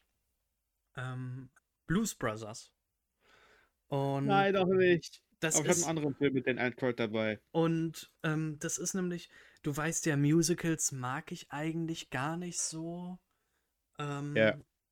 Der hat aber was, einfach weil ich Blues tatsächlich mag. Wir haben den das erste Mal in Musik geguckt, damals tatsächlich im Unterricht in, auf dem Gymnasium. Und die Lehrerin, da war es gut, weil sie hat gesagt hat, wir gucken den Film durch. Und es war, der, dieser Film zieht mich immer wieder in seinen Bann. Diese Geschichte ist A, witzig. Ähm, ich meine, die sind im Auftrag des Herrn unterwegs, sagen sie immer wieder, das ist Lust, äh, das ist halt einfach so ein lustig schöner Film. Ähm, den kann ich echt nur empfehlen. Vor allen Dingen, was auch lustig ist, da ist ja ähm, Carrie Fisher auch bei, die hat ja auch eine Rolle. Und Echt? ja, ja. Ähm, ich kann jetzt nicht verraten, welche Rolle, ich kann nur sagen, sie ist dabei. Und der, Okay. der Film ist echt wunder, wunder, boah, der macht echt Spaß. Also der heißt ja auch so, weil die beide mit Nachnamen Blues heißen und halt auch Blues lieben und darum handelt auch so der Film. Aber die sind halt auch so ein bisschen verbrecherisch angehaucht. Der Film macht echt Spaß. So. Der war ja mit, lass mich nicht lügen, äh, mit John Belushi und Dan Aykroyd. Genau, genau, genau. Es gibt Das auch nicht. es gibt auch einen zweiten Teil, aber naja, den, den, den, der lohnt Mantel sich nicht mehr? Hm? Über den, legen wir über den, den Mantel des Schweigens. Über den reden wir jetzt hier nicht. Genau. Sehr Gut, deine Nummer 11. Hm. Ähm, Teil, äh, Platz 11 wird nostalgisch. Davon erwartet uns ein neuer Film im kommenden Monat oder zwei Monaten. Und am 8.6. kommt davon Teil 3 von der letzten Trilogie. Und jetzt kommt der er- allererste Teil. Und das muss man ganz so sagen, ich bin kein großer Dinosaurier-Fan. Und das war ich noch nie. Aber was Jurassic Park mit mir gemacht hat, als ich ihn das erste Mal gesehen habe, ach du grüne Neune. Alter. Unfassbar schöner Film, wirklich. Ich liebe den. Ich liebe den. Ich, äh, also, ich, ich, ich, hab, hab ich dich gestern angeschrieben, weil gestern der zweite Trailer für Jurassic World Ja, 3, ja. der, der Trailer macht so Bock auf den Film. Ich will den gucken. Und Jurassic Park ist wirklich Liebe, wirklich jedes Mal. Wenn ich den gucke, werde ich, habe ich wieder dieses verzauberte Lächeln von damals. Ich hasse dich gerade, ich hasse dich gerade, weil das mein zehnter Platz ist, Mann. Ups. Nein, alles gut, Spaß. Nee, aber Jo. richtige Wahl auf jeden Fall. Richtige Wahl. Das ist so ein unfassbar starker Film. Und wieder Steven Spielberg, ne? Ja, man merkt. Ja, ja. Und ähm, die Musik auch wieder John Williams, ne? Ja, ja. Ja. Unfassbar schön. Unfassbar schöner Film. Jurassic Park kannst du immer wieder gucken. Ähm, ihr könnt den vor allen Dingen gucken auf. Äh, wo kann man den ersten Jurassic Park gucken? Nicht auf Netflix. Leihen kannst du den, kann, kann man den momentan tatsächlich nur. Aber der ist das Geld wert. So. Ja, auf Genau. jeden Fall. So, dann würde ich sagen, kommen wir zu meiner Nummer 11. Ja. Der Pate 1. Ähm, ich ich glaube, ich muss zu dem Film nichts sagen. Der Film steht für sich, der Pate. Und die ersten beiden Teile sind richtig, richtig gut. Der dritte Teil, du hast den Mantel des Schweigens schon oft genug erwähnt. Auch hier kommt er wieder. Ähm, aber der Pate 1, unfassbar schöner Film, unfassbar schöner Score. Mit Al Pacino, unfassbar. Marlon Brando und die spielen das so gut. Also gerade Marlon Brando, wie er Don Vito Corleone spielt, richtig, richtig schöner Film, richtig gut. Vor allen Dingen, der Film hat Maßstäbe gesetzt, gerade in diesem Mafia-Genre und du fieberst so mit mit denen so. Du, du, du denkst die ganze Zeit, die müssen es schaffen, so, obwohl das ja Kriminelle sind. Das sind ja Mafiosi. Aber du, du fieberst trotzdem die ganze Zeit mit. Du willst, dass sie es schaffen. Das ist, das ist richtig, richtig gut. Wenn du dann im Nachhinein denkst, Moment, warte mal, wen habe ich ja eigentlich angefeuert? So. Das, das macht echt Spaß, den Film zu gucken. Brauchst natürlich auch Sitzfleisch. Der Film geht lang. Aber das lohnt sich wieder. Der Film belohnt dich mit einer unfassbar schönen Geschichte. Und ist aktuell aber auch wieder nur zu leihen. Aber dieses Jahr, und das ist wirklich ein Grund, warum man den gucken sollte, der feiert 50-jähriges Jubiläum, der erste Teil. Der jo. ist tatsächlich schon 50 Jahre alt. Das ist krass. Und das Schönste daran ist einfach nur, ich habe die Oscar-Feier ja geguckt und das Beste, einer der besten Momente war, als Francis Ford Coppola, Dora De Niro und ähm, Al Pacino plötzlich auf der Bühne standen und im Grunde, ja, einen Oscar vergeben haben. Das war das, schon. Das, ja, ja. Und die Musik vom Partner, ich weiß nicht, ob ich sie erwähnt habe, aber sie lohnt sich echt. Ähm, genau. Bevor wir zu deiner Nummer 10 kommen, würde ich sagen, nenn doch mal einfach kurz die Filme. Also wirklich einfach wirklich nur die Titel nennen, von denen, die es nicht auf deine Liste geschafft haben. Das ist scheiße schwer, weil ich habe hier gerade, ich habe ja noch eine Liste auf und dazu gehört eben auch. Ich habe, fang mal, soll ich einfach mal loszählen? Ja, zähl sie einfach auf, genau. Okay. Hammer, das schönste Mädchen der Welt, wie ich finde, einer der besten deutschen Filme der letzten Jahre. Jumanji aus dem 1995. Also der nice alte, der, der, alte Jumanji. Genau. Nice, nice, ja, Nice Guys war gut, ja. Ich habe den komplett vergessen tatsächlich. Da merkt man, wie klein der Film da verhältnismäßig ist. Ja. Star is Born ist kurz Star davor gescheitert. Mhm. Äh, eine Suicide Squad nicht dabei. Der, der, der, neu, dabei. Der, der, neue? Der neue? Ja. Okay. Logan, ja. Ähm, Logan, äh, eine Revenant, eine Wolf of Wall Street hat es nicht mit reingeschafft. Revenant und Wolf of, Wolf of, Wall Street, beide starke Filme. Beide starke Filme. Ich weiß. Das wäre die das ist halt wirklich schwer gewesen. Ich musste mich entscheiden und die haben es dann leider nicht reingeschafft. Ich hätte mhm. mit 50 machen können und die wären äh, wahrscheinlich irgendwo da mittendrin. Ja. Äh, gut. Hat mir eben schon Interstellar, hast du ja erwähnt. Mhm. Ich hundertprozentig zu. Der Soldat James Ryan habe mhm. ich endlich gesehen und sage, es ist ein toller Film mit brutalen Bildern. Ähm, ein Film, der eigentlich rein hätte gemusst, weil der Film eigentlich untergegangen ist, ist Warrior mit Joel Egerton und Tom Hardy. Äh, ah ja, von denen schwärmst du ja, genau.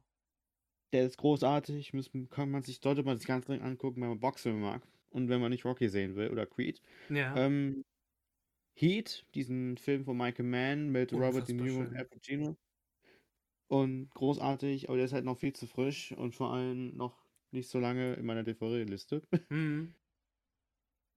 Knapp daran gescheitert ist auch Sicario. Ich musste mich entscheiden und ich habe zahlreiche Filme von denen Villeneuve drin. Ja. Ähm, Le Mans 66 auch nicht mit reingeschafft, auch wenn er großartig war. Ähm, A Quiet Place zu Metal, der ist auf Platz 22 auf meiner Liste. Ganz knapp, ganz knapp, ja.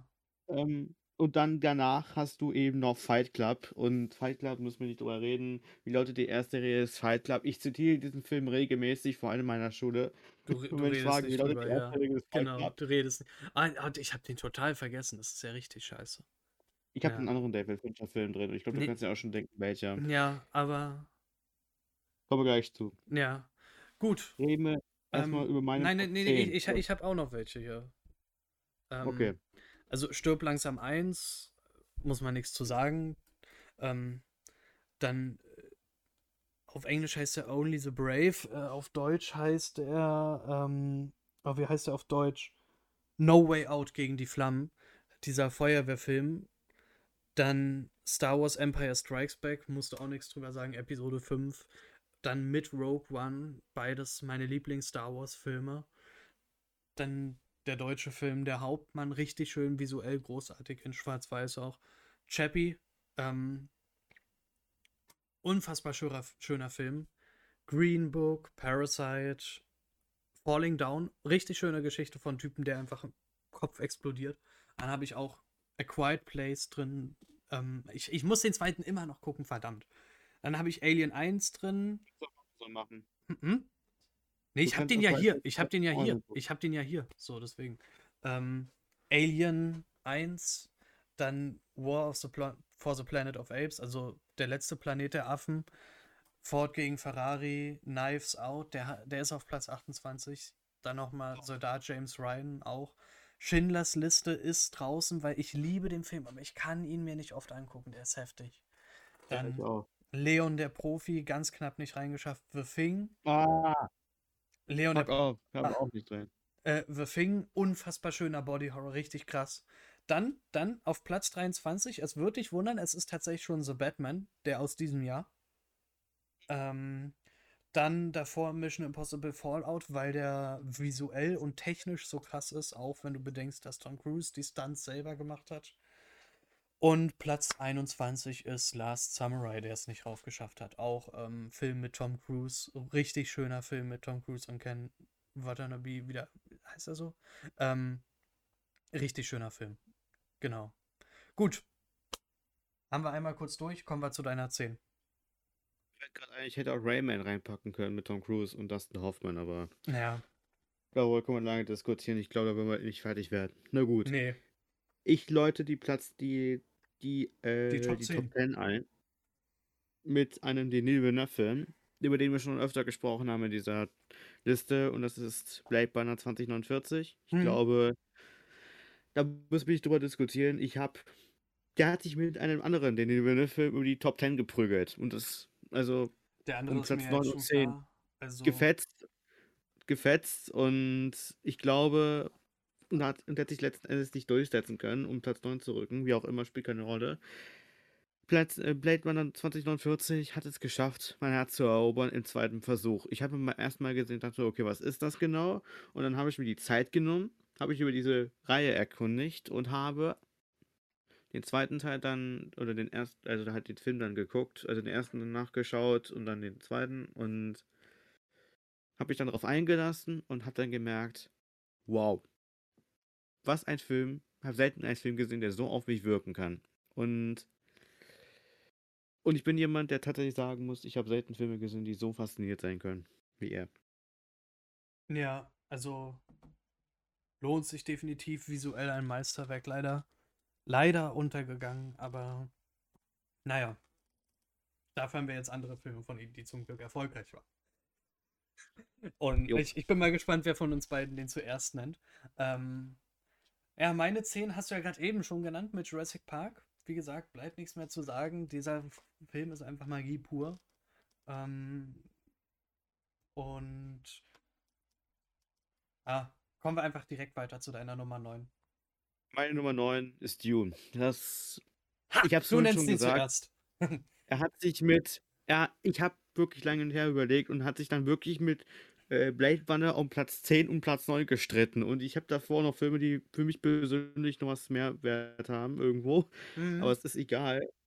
Ähm, ja, das ist halt wirklich, wie bei äh, Blade Runner schon, hat Hans Zimmer ja die Musik komponiert und Dune ist auch der Grund, warum er bei Tenet damals die Musik nicht gemacht hat. Und genau. alter Schwede, war das berechtigt. Weil dieser Film hat sich, da, da hat man das Gefühl, dass Hans Zimmer sich nochmal komplett selbst erfunden hat, irgendwie neu erfunden hat, weil der Soundtrack war nochmal eine ganz andere Wucht, als man die kannte. Und ich bin da jemand, ich glaube, das dürfte der erste Film von Denis Villeneuve gewesen sein, den ich im Kino gesehen habe damals. Und ich war damals leider noch viel zu jung, um Blade Runner sehen zu können. Ich glaube auch nicht, dass der bei uns lief. Auf jeden Fall war es halt so, dass es für mich ein Erlebnis war, das ich glaube ich noch nie erlebt habe. Ich glaube, es war, ich nenne es mal so, Robert Hofmann hat in seinem Video seine Kritik gesagt, es fühlt sich irgendwie ein neues Herr der Ringe an, weil es so ein Epos ist. So hat das genau dasselbe Gefühl hatte ich auch. Und er hat es gut, er hat es ja auch in der Social Movie Night gesagt, da war ich ja tatsächlich das erste Mal den gucken. Wie auch immer, ich muss sagen, ich bin unglaublich dankbar dafür, dass ich diesen Film sehen durfte und auch weil, auch wenn es ein wenig chaotisch war vorab. Ja. Also, bevor ich mich in den Kinosaal setzen konnte, war es war richtig voll an dem, an dem Abend und letztlich habe ich schon an dem Abend entschieden, ich kaufe die Karten immer vorher, aber es ist eine andere Geschichte. Mhm. Und letztlich muss ich dazu sagen, danke Hans Zimmer, danke Denis Villeneuve, danke an jeden einzelnen Schauspieler, der es geschafft hat, dass ich nicht mal an die Schauspieler gedacht habe, sondern an die Figuren. Und das macht einen riesen Unfassbar, ja. Weil Stellan Skarsgård in diesem Film, Du erkennst den ja gar nicht wieder, also wirklich. Ähm, es ist, es ist ein geheimer Star. Ich Ja. glaube, wenn wir, eine, wenn wir mal machen müssten, wer, dass es Nebenfiguren gibt, die den Hauptfiguren die Chance stehen, ist Stellan Skarsgård gehört in diese Frankierung, weil Stellan Skarsgård alleine mit Kleinigkeiten es schafft, einen Ekelgefühl auszupacken, womit ich denke, das so gut. Hilfe, Ähm, tut mir gefallen und schafft ihn weg. ich muss auch sagen, also ist auch mutig, dass Denis Villeneuve sich herangetraut hat, weil David Lynch ist ja schon dran gescheitert und Jodorowsky konnte seinen Film gar nicht erstmal ähm, fertig machen. Das heißt, du hast zwei Anläufe vorher gehabt, bis du das schaffst und dann dieses Meisterwerk, dass du wirklich den Film durchlaufen hattest und dachtest, ich will weiter gucken. Ich meine, ich habe den nicht ohne Grund elfmal im Kino gesehen, so.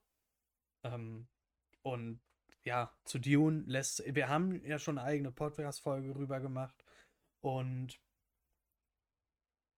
nächstes Jahr soll der nächste Teil, glaube ich, kommen. Genau. Ich freue mich drauf. auch. Ich freue mich drauf. Ich, ja. Auf jeden Fall Also- berechtigt in den Top 10. Und ja. Jo. Meine Nummer 9 ist für mich der beste Actionfilm aller Zeiten, wenn du ihn als puren Actionfilm betrachtest. Mad Max? Terminator 2.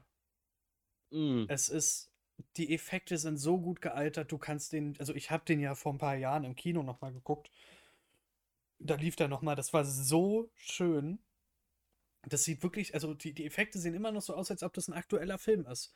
Das ist so gut, so gut gealtert, der Film. Richtig geil. Dann noch, ähm, ähm, achso, äh, bei Dune haben wir vergessen zu sagen, den Film kannst du mit Sky Ticket tatsächlich gucken. Ähm, aber wie gesagt, Genau. hm? Stimmt. Ähm, Terminator 2 wirklich so ein guter Film. Dann die Tatsache mit Robert Patrick, der den ähm, T1000 spielt. Da gibt es eine Szene, wie er den, den jungen John Connor hinterher rennt, wie er auf seinem Moped sitzt. Und die mussten die Szene so oft neu drehen, weil Robert Patrick zu schnell war, weil der ein Lauftraining hatte, wirklich für den Film. Und der ist an diesem Moped immer vorbeigerannt, tatsächlich. Und also auch hier wieder Linda Hamilton, richtig starke Rolle. Und äh, Arnold Schwarzenegger für mich in seiner besten Rolle auch. Weil, ich meine, Arnold Schwarzenegger passt tatsächlich in dieses Terminator-Ding rein, aber dass er hier auch tatsächlich schafft, ein bisschen Menschlichkeit zu ähm, zeigen. Äh, sehen kann man den Film auf Netflix und Amazon Prime und das ist wirklich den sollte man wirklich gucken, wenn man Actionfilme liebt. Und also gut, wenn man Actionfilme liebt, dann hat man den Film wahrscheinlich sowieso gesehen. Aber dieser Film ist einfach ein Liebesbeweis an Actionfilme, weil der so intelligent geschrieben ist. Da kommt, da wird es wieder problematisch bei mir. Da kommt nämlich wieder das Generationsproblem beim Was? letzten Konflikt. Ja, ich meine, ich bin ja ich nur ein habe bisschen Terminator älter. immer noch nicht gesehen. Musst du machen. Teile. Musst du machen, musst du wirklich machen. Ich meine, du musst den ersten nicht mal zwingend davor gucken. Es geht, also es macht natürlich Spaß, aber der zweite ist wirklich der wichtigste. Der zweite ist der wichtigste. Und der, der erste davor macht auch ordentlich Spaß, aber der zweite ist der beste.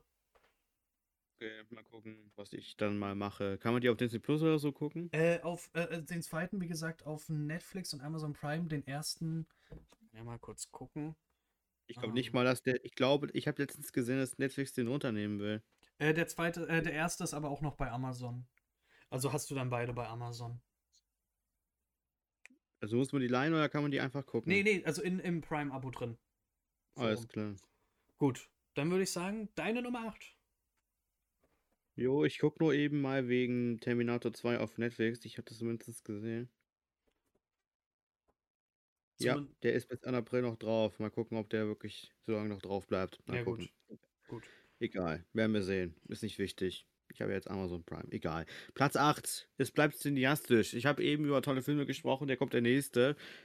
Besten tolle nächste Filmemacher. Ähm, Quentin Tarantino mit Once Upon a Time Hollywood. Der wird Mhm. auch nicht das letzte Mal hier in der Liste bleiben. Auf jeden Fall Once Upon a Time Hollywood, was soll ich dazu noch sagen? Ich verbinde mit diesem Film unglaublich viel. Es ist auf der einen Seite natürlich, war es mein allererster Film ab 16 Jahren, als ich 16 Jahre alt geworden bin. Tatsächlich im Kino. Ich bin 16 geworden und der Film kam raus und ich dachte mir so, boah, ist das mega geil.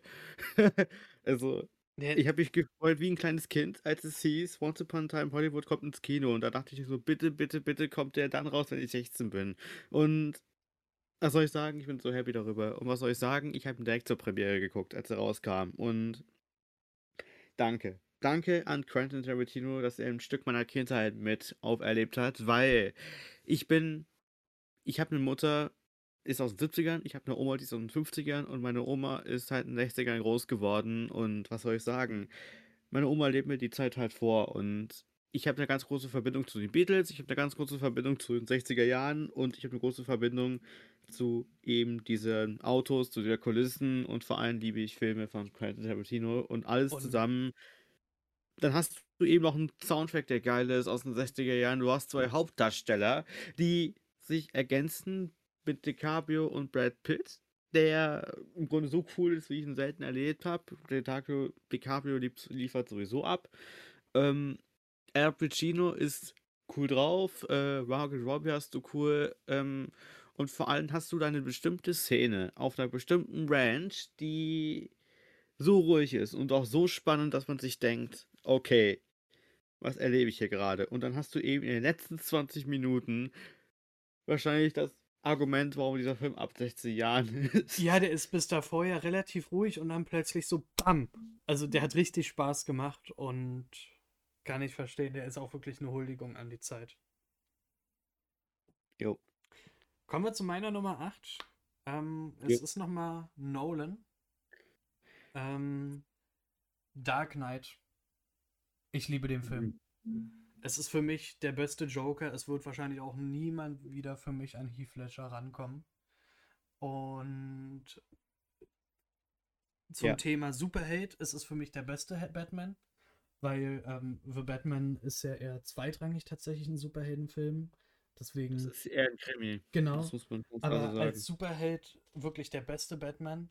Ein grandioser Hans Zimmer Soundtrack. Ja. Grandios und eine richtig coole Nolan-Geschichte. Und Dark Knight ist zum Lieben, der Joker macht Spaß. Und man muss zu dem Film wirklich nicht viel mehr sagen. Ich meine, du hast ihn ja jetzt wegen dem neuen Batman ja nicht mit reingenommen. Ich, ich habe den wirklich in meinen Top 10 und der ist auch in IMDb ja relativ weit oben. Und Ja. ja, ähm, Ich kann es absolut verstehen. Ich kann mir vorstellen, dass der auch das letzte. Das nächste Mal habe ich wahrscheinlich zwei Batman-Filme drin, weil Dark Mhm. Knight gehört rein, eigentlich. Und er ist halt wirklich im letzten Moment rausgeflogen, weil ich mich entscheiden musste. Und ich fand es einfach nicht fair, weil Batman, eben der Matt Reeves Batman, war auch geil. Wie du schon sagst, es ist ein Krimi, aber irgendwie fand es einfach nicht fair, weil. Ich weiß nicht, aber das ist nicht so schlimm. Ich stimme dir dazu trotzdem zu, weil es ein Meisterwerk Und- ist. Christian Bale ist fantastisch als Batman. Ist kein Vergleich zu Robert Pattinson, aber das kann man nicht vergleichen. kannst das du echt nicht, weil ähm, Äh, Nolans Geschichte auch, ähm, weil Nolans Geschichte halt auch viel mehr auch auf Bruce Wayne legt. Und ich meine, äh, Pattinson siehst du zwei, drei Mal als Bruce Wayne. Und das war's. Und deswegen komplett andere Filme. Aber Dark Knight wirklich als Superheldenfilm für, für mich fast der beste Film. Und Ja. ähm, ist wirklich eine Liebe pur, genau. Also kann ich nicht anders sagen.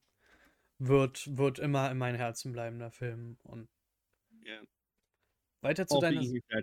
Hm? Also, ich wollte kurz Ja. Heath Ledger. Ja, Man muss, man muss dazu auch sagen, klar, kann man jetzt das, es gibt mit Sicherheit auch das Argument, äh, Joaquin Phoenix und Heath Ledger im Duell zu stellen, aber da, selbst da kann man die nicht miteinander vergleichen. kannst du nicht, kannst tun. du nicht, da, Nein. da, das ist halt was ganz anderes. Und äh, Joaquin Phoenix Joker war großartig, aber Heath Ledger ist meiner Meinung nach immer noch besser. Kann man sich darüber diskutieren und lange streiten, man wird keine Lösung finden, selbst in Nee. 50 Jahren nicht.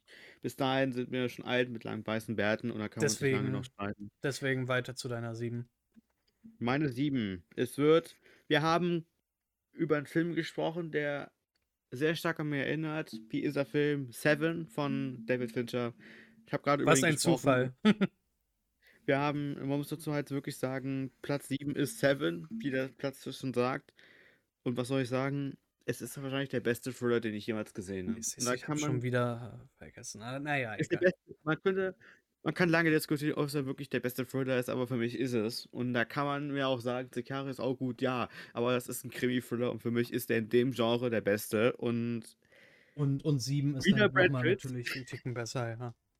wieder Brad Pitt, wieder Morgan Freeman. Ich glaube, das ist halt echt genial. Und da merkt man im Grunde einfach, alter Schwede, da dachte ich mir auch, ja, das ist ein Film, der lässt sich gern gucken. Und vor allem kommt der mit einem Bösewichten daher, den man einfach nur hassen lernt und den man einfach nur ins Gesicht schlagen will. Und ich weiß jetzt nicht, ob ich das sagen darf oder will oder soll, aber das lasse ich mal. Auf jeden Fall ist es ganz, ganz wichtig, dass man sagt, geil. Einfach nur geil. Ja, definitiv. Ähm, Ich spoilere jetzt nicht. Ich hätte nein, nein, nein, nein, nein, aber nein, nein, nein, bloß nicht, bloß nicht. ja, Ähm, meine, meine sieben hast du tatsächlich schon genannt. Unbreakable. Ähm, wirklich für mich der beste Superheldenfilm aller Zeiten oder eher die Superheldenverfilmung so rum. Und ja, auch wieder hier Bruce Willis, Samuel Jackson in Kombination zusammen. Macht unfassbar viel Spaß. Lässt sich nicht mehr zu sagen, deine Nummer 6. Aber Breakable ist einfach genial und Ja. hier Emma Thurman ist unterbewertet, wenn er Wie, wie gesagt, weil wir ja schon drüber geredet haben, deswegen. Egal, Platz 6. Mein Platz 6. Kommen wir zu einem Film, der 1998 rauskam und im Grunde jeden einzelnen Film, der unter anderem deinem, deiner, deinem, dem Liquid Lebowski sozusagen die Show gestohlen hat, weil er halt wirklich über allem gestrahlt hat, weil er sein dessen Filmsong auf Platz 1 war, dessen Score fantastisch war, du, der hat alle möglichen Oscars gewonnen, natürlich reden wir von James Camerons Titanic irgendwo. Ein Mhm. Film, der von vielen äh, geliebt wird, auf der einen Seite sehr umstritten ist, weil sie sagen, es ist doch reiner Kitsch, wie kann man diesen Film toll finden? Äh, gleichzeitig denke ich mir auch, es ist mir egal, weil dieser Film mich von der ersten Minute an fasziniert, weil mich, weil mich diese, weil mich Jack irgendwie an mich selber erinnert. Ich bin auch einer, der sehr bescheiden unterwegs ist und nicht auf einfache Verhältnissen kommt, mehr oder weniger. Ich bin jetzt nicht arm, aber ich habe einfach, ich habe einfach von Anfang an nicht alles gehabt und und Jack verhält sich ja auch so. Der ist nicht mit dem goldenen Löffel aufgewachsen und verhält sich so, wie ein Gentleman es sich verhalten muss. Und ich würde behaupten, ich verhalte mich so ähnlich. Aber das kann, muss man selbst, muss jeder bestimmen, der mit mir unterwegs ist. Dann, dann Auf weißt du auf jeden Fall, dass du niemals eine Kreuzfahrt machen solltest. Ja, reden wir nicht drüber. Sagen wir einfach so, viele sagen, ja, dieser Film ist reiner Kitsch, wirklich kitschig und ganz ehrlich, ja, sie haben recht. Dieser Film ist Kitsch. Aber Ja. das ist dem Film egal. Dieser Film, er will uns was erzählen auf eine Art und Weise, wo man sich denkt, man möchte uns eine Beziehung von einer Beziehung erzählen, die eben auf dieser Kreuzfahrt entsteht. Und, und vor allem möchte man uns auch dieses Unglück was näher bringen. Und dann denke ich mir auch, alter Falter, was habt ihr mit mir gemacht? Weil dieser Film geht ja auch so seit einer Zeit. Fast, dann geht der jetzt 190 Minuten oder so. Und ich habe wirklich gestuckt zwischendrin und dachte mir so, Alter. Und genau das ist das Problem. Das habe ich nicht. Dasselbe Problem habe ich, hab ich mit dem Film wie du mit Schindlers Liste. Den kann ich auch nicht oft gucken. Aber wenn, bin ich voll da dran und gucke mir den sehr gerne an. Ja, also ich, äh, ich oute mich jetzt als eine dieser Personen. Ich bin, ich bin diese Person, die sagt, ich mag Titanic nicht, aber ich sehe trotzdem, warum der Film so erfolgreich ist. Von dem her, ja. Also ich, ich, weiß es, ich sage halt einfach nur, ich habe keinen Nerv für den Film tatsächlich. Und Gut. ähm, ich merke die ganze Zeit, wir vergessen die ganze Zeit zu sagen, wo die Filme laufen. Ähm, Aber auf Netflix ist, er nicht mehr da. Titanic ist auf Amazon, äh, auf Disney Plus, so rum. Auf Disney Plus. Alles klar. Ähm, meine Nummer 6 äh, hast du auch schon vorgenommen. Inception, wie gesagt, muss man nichts zu sagen. Ähm, für alle, die diese Häuserszenen aus Doctor Strange in visuell schöner sehen wollen, guckt euch einfach Inception an. Und alle anderen, die Filme lieben, guckt euch auch Inception an. Also Inception sollte man echt gucken. Und wirklich so ein schöner Film. Wie gesagt, wir haben drüber gesprochen. Du hast, glaub, alles gesagt. Ich habe schon alles gesagt. Deswegen weiter zu deiner 5. Ich sollte noch kurz zu Inception vielleicht noch sagen, mindestens zwei oder dreimal, weil dann rafft man den erst. Ja, ja, ja. Nur gut. Mach mal mit meiner Top, meiner. Leit mir meine Top 5 ein. Es ist wird weiterhin skurril. Dort ist eben schon Dan Aykroyd mit Bruce Willis. Jetzt habe ich den mit einem weiteren Film, den, den er mit John Belushi eigentlich machen wollte, der aber gestorben ist und dann Bill Murray eingesprungen ist und es ist Ghostbusters. Der mhm. allererste mhm. Ghostbusters-Teil. Und lass mich folgendes erklären. Ich habe diesen, das ist auch einer der ersten Filme, die damals, einer der ersten Filme, die ich damals gesehen habe als fünfjähriges Kind. Und was soll ich dazu sagen? Ich fühle mich da wie Robert Hofmann oder ähm, David Hein. Wahrscheinlich viel zu früh gesehen. nee, Quatsch. Auf jeden Fall, das ist ein Film, der, ja, der war gruselig als fünfjähriges Kind. Vor allem, der wirklich gruselig war in vielen Punkten. Und was soll ich sagen? Bill Murray und Dan Aykroyd und wie hieß der nochmal? Harold Ramis als Trio absolut genial gemacht. Die Special Effekte sahen cool aus, sind heute ich finde, muss man sagen, ein wenig schlechter gealtert, aber das ist mir scheißegal, ehrlich gesagt. Weil dieser auch, Film. Und auch hier hast du Sigourney Weaver dabei wieder. Genau, die ist auch noch mit dabei. Oder auch, wie hieß nochmal der vierte im Bunde? Den hat schon wieder den Namen vergessen. Harold Ramis, dann Accurate Bill Murray, Ernie Hudson. Genau, der, Ernie Hudson. Ernie Hudson, ja. Und ich muss dazu sagen, ich fand Teil 2 auch nicht mehr so doll, aber der hat auch irgendwo Kultpotenzial. Über den von 2016 brauchen wir nicht reden. Äh, und dann jetzt den letzten, der rauskam, also den von letztem Jahr. Der hatte was glaube, tatsächlich. Der wäre für mich auch äh, Kandidat gewesen, aber ich habe den auch rausgelassen, aber ähm, ich habe bei den Pipi in den Augen gehabt. Ich muss ja. sagen, beim letzten habe ich richtig Pipi in den Augen gehabt und da merkte man auch, wie viel Liebe da drin steckt und da merkte man, wie viel Bedeutung mir der erste Teil überhaupt hatte und, und vor allem, das ist auch so eine Geschichte, die meine Mutter mir näher gebracht hat. Die hat den Film mit mir das erste Mal gesehen, wie gesagt, da war ich fünf und den gucke ich mir immer wieder nochmal an und da gab es jetzt letztens noch eine Doku von auf Netflix, bei so einer Doku-Reihe auf Netflix und da muss man sagen, alter Schwede, ist das geil gemacht. Und danke, Ian, äh, Ivan, Ivan Reitman, dass du uns diesen Film geschenkt hast. Möge du in Fruen reden, Mann. Du hast, bist ein Held meiner Kindheit. Vielen Dank. Ähm, zu gucken auf Netflix. Mit dem zweiten Teil. Genau. Ähm, mein fünfter Platz ist Herr der Ringe, die Gefährten. Und das ist einfach für mich der Beginn der für mich großartigsten Filmreihe überhaupt. Ich liebe alle drei Filme. Ich kann sie immer wieder gucken, wenn dann auch relativ schnell am Stück. Und das ist für mich Liebe pur, diese Filme, wirklich. Also, ähm, du hast so einen Cast, der damals ja noch nicht so ein Starcast war, aber heute betrachtet natürlich ein Starcast. Und wie gesagt, wir haben es ja schon mit Dune angesprochen und ähm, dass du wohl dieses selbe Gefühl hast wie die Leute in Herr der Ringe damals, wenn der erste Film vorbei war. Wie geht's jetzt weiter? Und jetzt muss ich noch ein Jahr warten, um zu wissen, wie es weitergeht. Und ich meine, bei Dune müssen wir ja zwei Jahre warten. Aber ich, ich liebe diese Filme. Deswegen die Gefährten, Platz 5. Bei mir. Da muss ich sagen, ich habe keinen Herr der Ringe Teil drin, einfach aus dem einfachen Grund, ich musste noch mal gucken und ich habe es viel zu lange nicht gesehen und also du weißt ja, du weißt ja, ich mache jedes Jahr mindestens einen Herr der Ringe Marathon. Ja. Und wie gesagt, ich werde das immer weitermachen. Wenn wir irgendwann die Chance dazu haben, möchte ich das mit dir zusammen machen. Definitiv, ja. Weil ich ganz ehrlich gesagt dazu sagen muss, ich schaff's nämlich zeitlich nicht jedes Jahr, ich es jedes Jahr vergesse, aber darüber können wir noch mal anders diskutieren. es ist absurd, nur gut. Apropos absurd, absurd. Ähm, der 20 vor 12 und wir kommen bei Platz 4 an. Genau. Das, da kommt ein Film, äh, der von einem Jungen erzählt.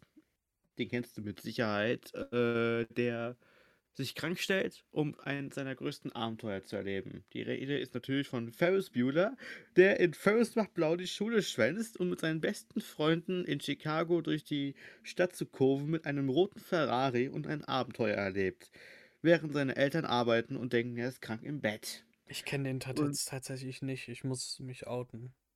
Und Ich, das ist eine Schande, das sage ich jetzt mal so. Guck dir den an. Und kannst du tatsächlich nur leihen. Ähm, wie gesagt, halt, guck dir den an, wenn du willst. Äh, das ist halt auch, viele denken, das ist halt wirklich ein eigener Humor irgendwo. Und ja, er hat seinen eigenen Humor, ist halt auch vom Drehbuchautor von der Home Alone-Reihe, den ersten beiden Teilen. Mhm. Und John Hughes hat es geschafft, mir einen Film zu schaffen. Das ist auch so ein Kindheitserlebnis aus meiner Kindheit. Also ich habe auch gesehen, das relativ früh. Und, und ich hätte natürlich nicht hundertprozentig verstanden, warum der Typ jetzt so handelt, wie er handelt. Aber mittlerweile, wenn ich jetzt, ich bin jetzt 19 oder werde jetzt 19 und, und manchmal denke ich auch, kann man nicht einfach mal sagen, blau zu machen, wäre auch geil. Kann man nicht einfach mal blau machen und, dann, und mal durch die Großstadt gucken, tingern und sagen, ich erlebe ein Abenteuer. Und Ferris Bueller, ich habe mich halt, ich mag diese Figur, ich mag diesen Film, ich finde den Soundtrack cool. Ich denke da alleine schon an Yellow und Olier. Diese Melodie ist genial und hat sich ins Hirn gebrannt. Und Mhm. dieses, äh, halt wirklich, dieses Auto allein, dieser Ferrari und, oh, alter Schwede, das ist, oh, ich krieg Nostalgie-Gänsehaut gerade und ich bin so froh, dass ich diesen Film sehen konnte, dass ich diesen Film kenne und vor allem, dass er in meinem Leben so eine wichtige Rolle spielt, weil, ja, Ferris Bueller im, heißt er im Original und ist fantastisch gespielt, fantastisch inszeniert. Klar, es ist halt wahrscheinlich heute auf heute bezogen einer der absurdesten Filme, die man so kennt. Mhm. Für mich ist er aber ein Meisterwerk, zum einen einfach wirklich, weil er so bekloppt ist und der halt wirklich eine wichtige Rolle in meinem Leben spielt und die Figuren einfach alle unterschiedlich genial sind. Und nicht zu vergessen, der hat einen blutjungen Charlie Sheen als Nebenfigur. Nicht zu vergessen. Nee, nicht wegen dem. Guckt euch einfach den Film an wegen der absurden Geschichte und wegen Ja. der wegen der wichtigen Story, wegen der wichtigen Botschaft, die der Film auch irgendwo vermittelt, weil der hat macht, der sagt nämlich zum Schluss eine wichtige Sache und meint irgendwas von wegen, das würde ich zusammentreiben von wegen, macht, macht das Beste aus eurem Leben, weil sonst könnt ihr es verpassen und so unpassend ist das gar nicht, was er da sagt, weil das ist ein Film über das, genieß das Leben, solange du es kannst und es ist halt echt geil gemacht, weil vor allem, ich kenn, der hat ja die Schule geschwänzt an einem Tag, wo die Sonne geschienen hat. Wo 30 Grad waren, wo Sommer war. Am liebsten würde ich auch mal blau machen bei 30 Grad. Oder ins Ja. Tiefkühlregal legen, bin ich ehrlich. Natürlich, das kann man auch. Wie auch immer. Guckt euch Forrest, nicht Forrest Gump, scheiße.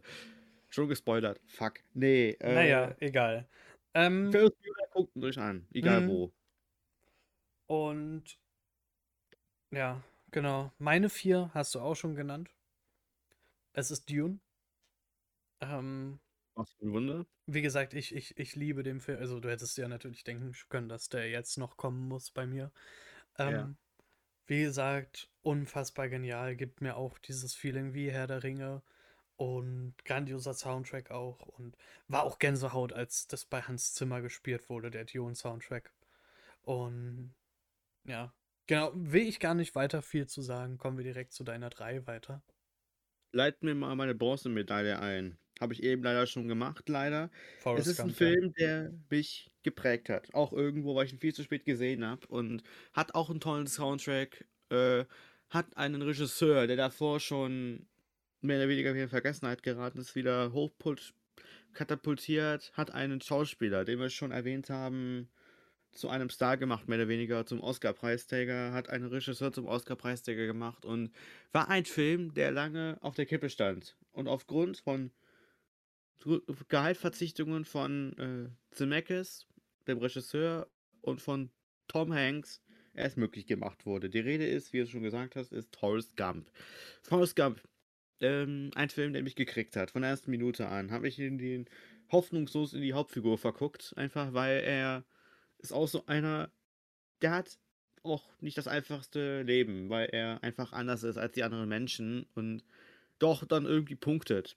Einfach da, sei es durch die Tatsache, dass er nach Vietnam geht, sei es, dass er Ping-Pong-Meister wird, dass er irgendwie reich wird durch irgendwelche Scheiße, also verschiedenste Kleinigkeiten und Die halt Fischkutter und so zum Beispiel, ja. Schrimps über Schrimps hat Stimmt, einen genau. aber hat auch eine großartige auch 'n großartigen Gary Sinise mit dabei im Grunde oder eine Robin Wright, die großartig auftrumpft, auch 'n Grund für starke Neben starke Frauenrollen wohlgemerkt. Und, Die ähm, der Soundtrack ist gut. Habe ich doch gesagt. Ja. Das ist kaputt. Ähm, der, d- d- den, den Typen kennst du, Alan Silvestri hat ja den Soundtrack gemacht. Ja, der hat auch Back to the Future gemacht Äh, und Avengers. Avengers, ja. Und genau. Grandioser Film. Ähm, auf Netflix und Amazon Prime drin. Also, Und man muss sagen, weißt du, wer das Drehbuch mitgeschrieben hat oder wer das Drehbuch geschrieben hat? wer? Eric Ruff, der hat auch am Drehbuch zu Dune mitgearbeitet.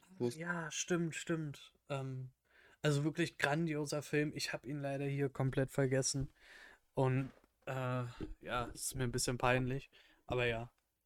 Er hat mehr oder weniger, man, er hat, es gibt, man muss dazu sagen, dass die 90er generell hier eine große Rolle gespielt haben in meiner Liste. Das merkt man Ja. wahrscheinlich auch an der Wahl. Aber gut, man muss halt, ich glaube, wir müssen über Forrest Gump nicht viel mehr sagen, außer Nö. sagen, guckt euch den an. Und es ist ein Film, der kann richtig ins Herz einschlagen, wenn man es zulässt. Und ich kann jeden verstehen, der sagt, das ist mir zu viel, ist mir zu viel des Guten, aber jeder Einzelne, der ihn gesehen hat, weiß, dass Das- es bestimmte Szenen gibt in diesem Film, die einem das Herz entweder zerreißen, dass man lacht, dass man weinend, dass man sich denkt, warum ist dieser Film jetzt so dramatisch, so traurig und vor allem, warum ist er so auf, auf der einen Seite dann so lustig und Hilfe, ich lach Ich, mich ich würde tatsächlich sagen, das ist halt wirklich so der Feel-Good-Movie überhaupt so. Der Feel-Good-Movie überhaupt so, so schlechthin so. Weil Ford gegen Ferrari ist ja auch schon so Feel-Good-mäßig, aber Forrest Gump wirklich. Also wenn du einfach einen Film haben willst, der einfach Spaß macht und dir ein gutes Gefühl gibt, guck dir Forrest Gump an. So. Ich habe gerade hab grad wieder einen Ohrwurm von, dem, von der, von der Intro-Musik. Ja. Boah, Hilfe. So. Ich komme zu meiner drei. Äh, es wird sehr abwechslungsreich jetzt. Äh, Herr der Ringe, die zwei Türme. Ähm, ich, ich, wie gesagt, alle drei Herr der Ringe, ich, ich wollte sie nicht auf einen Platz machen. Ich hätte es machen können, dann hätte ich mehr Filme, aber äh, die zwei Türme, die, die drei Filme unterschiedlich zu bewerten, ist schwer. Ich würde eigentlich die zwei Türme und Gefährten fast gleich aufwiegen, aber irgendwie ist auch Dune dazwischen, weil ich ein bisschen abwechsel. Na, es hat mir schwer gefallen. Es hat mir wirklich schwer gefallen, aber wirklich, du hast mit Helms Klamm für mich die schönste Burgbelagerung der Filmgeschichte und in allen drei Filmen generell einen wunderbar schönen Soundtrack und ja, also der, der Film erzählt ja die Geschichte nahtlos weiter. Und es ist tatsächlich auch eine gute Buchverfilmung. Ich weiß, viele sagen dann, hä, das und das und das fehlt, aber ja, aber dann wären die Filme wahrscheinlich äh, noch länger gegangen. Gut, ich hätte damit kein Problem gehabt. aber, Ja. aber, aber unfassbar gut auf jeden Fall. Also wirklich eine würdige und gelungene Fortsetzung. Und ich will gar nicht mehr dazu sagen. Machen wir direkt weiter mit deiner Nummer zwei, dein Silber. Meine Silbermedaille, da musste ich wirklich lange hin und her überlegen. Da gab es schon mal diese, diese Zwischenstreitereien zwischen einem Film, den ich abgrundtief, der von einem Kultregisseur ist und absolut gekult ist, genial ist und einem Film, der meiner Kindheit genauso geprägt hat wie die ganze Trilogie. Schließlich habe ich mich dann doch entschieden, so wie ich entscheiden wollte. Platz 2, Back to the Future. Mhm. Definitiv. Da muss man, ich glaube, das war ja, glaube ich, der erste große Film von Robert Zemeckis und, und vor allem, wenn man die Doku dazu guckt, das war so absurd. Da, wenn man bedenkt, dass der Film ursprünglich, dass der Film äh, Raumfahrer, Raumfahrer für Pluto oder so genannt werden sollte und ein Typ namens Eric Stolz in der Hauptrolle war eine Zeit lang, hätte man sich nicht vorstellen können, dass dieser Film Kultfilm wird. War und nicht sogar Mark, Mark Hamill im Gespräch? Keine Ahnung, ich glaube nicht. Nee, von Anfang an war Michael J. Fox halt äh, die Wunschlösung, aber die wollte, der hatte halt sehr viel zu tun mit Familienbande Und, und, stimmt, dann war es erst Eric Stolz und dann wieder Michael J. Fox. da wurde, wurde Michael J. Fox halt kurzfristig dann, dann dazugeholt, irgendwann mittendrin und äh, Robert Zemeckis war halt, ist davor nicht sonderlich aufgefallen, außer mit Die Jagd nach den grünen Diamanten. Und da dachte ich mir auch, also ich, ich, ich habe den Film das erste Mal gesehen, auch relativ früh, auch als Vorschulkind. Und ich dachte mir so, was ist denn das für ein geiler Film? Und dann gucke ich mir den nochmal an und dann habe ich erst gemerkt, wie intelligent das Drehbuch doch eigentlich ist. Und vor allem Bob Gay hat ja ein großartiges Drehbuch geschrieben zu diesem Film oder generell zur ganzen Trilogie, wobei es im ersten Teil definitiv äh, das beste Drehbuch ist von den ganzen Reihe. Und da merkt man einfach nur, alter Falter, Michael J. Fox und Christopher Lloyd in der, in der Hauptrolle.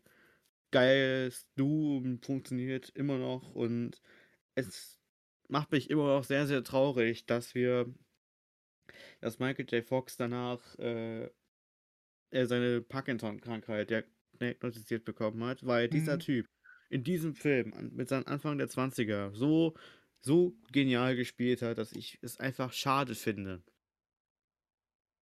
dass wir sagen müssen, Definitiv, ja.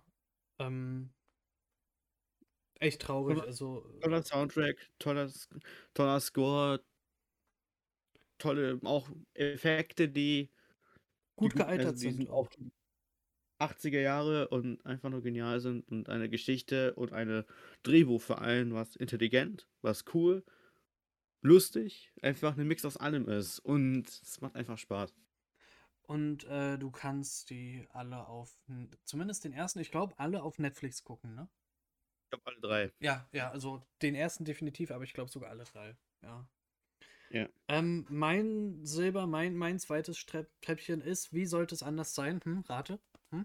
Trommelwirbel? Herr der Ringe, ähm, die Rückkehr des Königs. Richtig, ja. Abschluss der Trilogie natürlich. Ähm, er hat für mich einfach die schönste und bewegendste Szene von der Herr der Ringe Trilogie. Und zwar, wenn die vier. Ist das ein Spoiler, wenn ich das jetzt sage? Weiß ich nicht. Ich, ich nenne die Szene einfach nur. Diese Ihr verbeugt euch vor niemanden Szene. Oder also im Englischen You bow to no one. Das ist so Gänsehaut. Ich krieg so Tränen dabei. Dieser Film ist so schön und wirklich einfach grandios. Also diese drei Filme haben ja ne, also haben ja total verdient die Oscars bekommen und auch der dritte Teil äh, die meisten dabei ja ähm, so verdient gewonnen und ähm, zu streamen sind die momentan nur auf Sky Ticket, auch in der Extended-Fassung tatsächlich, was ich gut finde.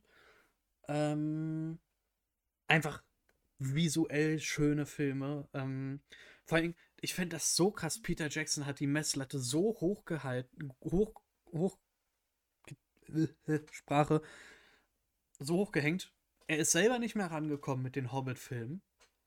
Die sind halt nur okay, aber ich werde sie niemals so gut finden wie Herr der Ringe. Und ganz ehrlich, so wie die Serie Die Ringe der Macht bisher aussieht, wird das auch nicht dran rankommen. Das wird auch schwer fallen, glaube ich. Ja, aber wie gesagt, einfach Meisterwerke durch und durch. Also grandios. Ich liebe es. So, dein Gold. Huh. Oha, dass wir schon so weit sind. Das ist unglaublich. Man muss sagen, es ist mir sehr, sehr schwer gefallen, einen Film zu finden, der wirklich Gold verdient, weil es jeder Film geschafft hätte, dieser Liste eigentlich.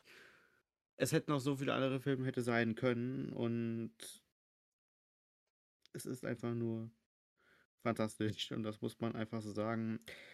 Es ist ein Film geworden, den du, glaube ich, kennst. Ein Film, der leider keinen Oscar bekommen hat, außer glaube ich, fürs Drehbuch. Auch ein Film, der unter anderem mit einem aus, der, aus den Top 3 duelliert hat und es mehr oder weniger versagt hat in der, in der Richtung und ein Kultregisseur nochmal hochgepusht hat, als es sein erster Film eh schon getan hat. Und die Rede ist, du kannst dir wahrscheinlich denken, Pulp Fiction. Ist auch meine Und Eins, ja.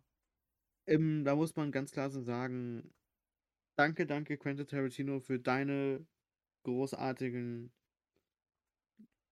Pulp Fiction, dafür, dass du mir Samuel L. Jacksons besten Film geliefert hast. Äh, Ich finde, und da muss man ganz klar so sagen, Samuel L. Jackson ich habe zumindest keine besseren Filme gesehen von Samuel Jackson, wenn Quentin Tarantino nicht Regie geführt hat.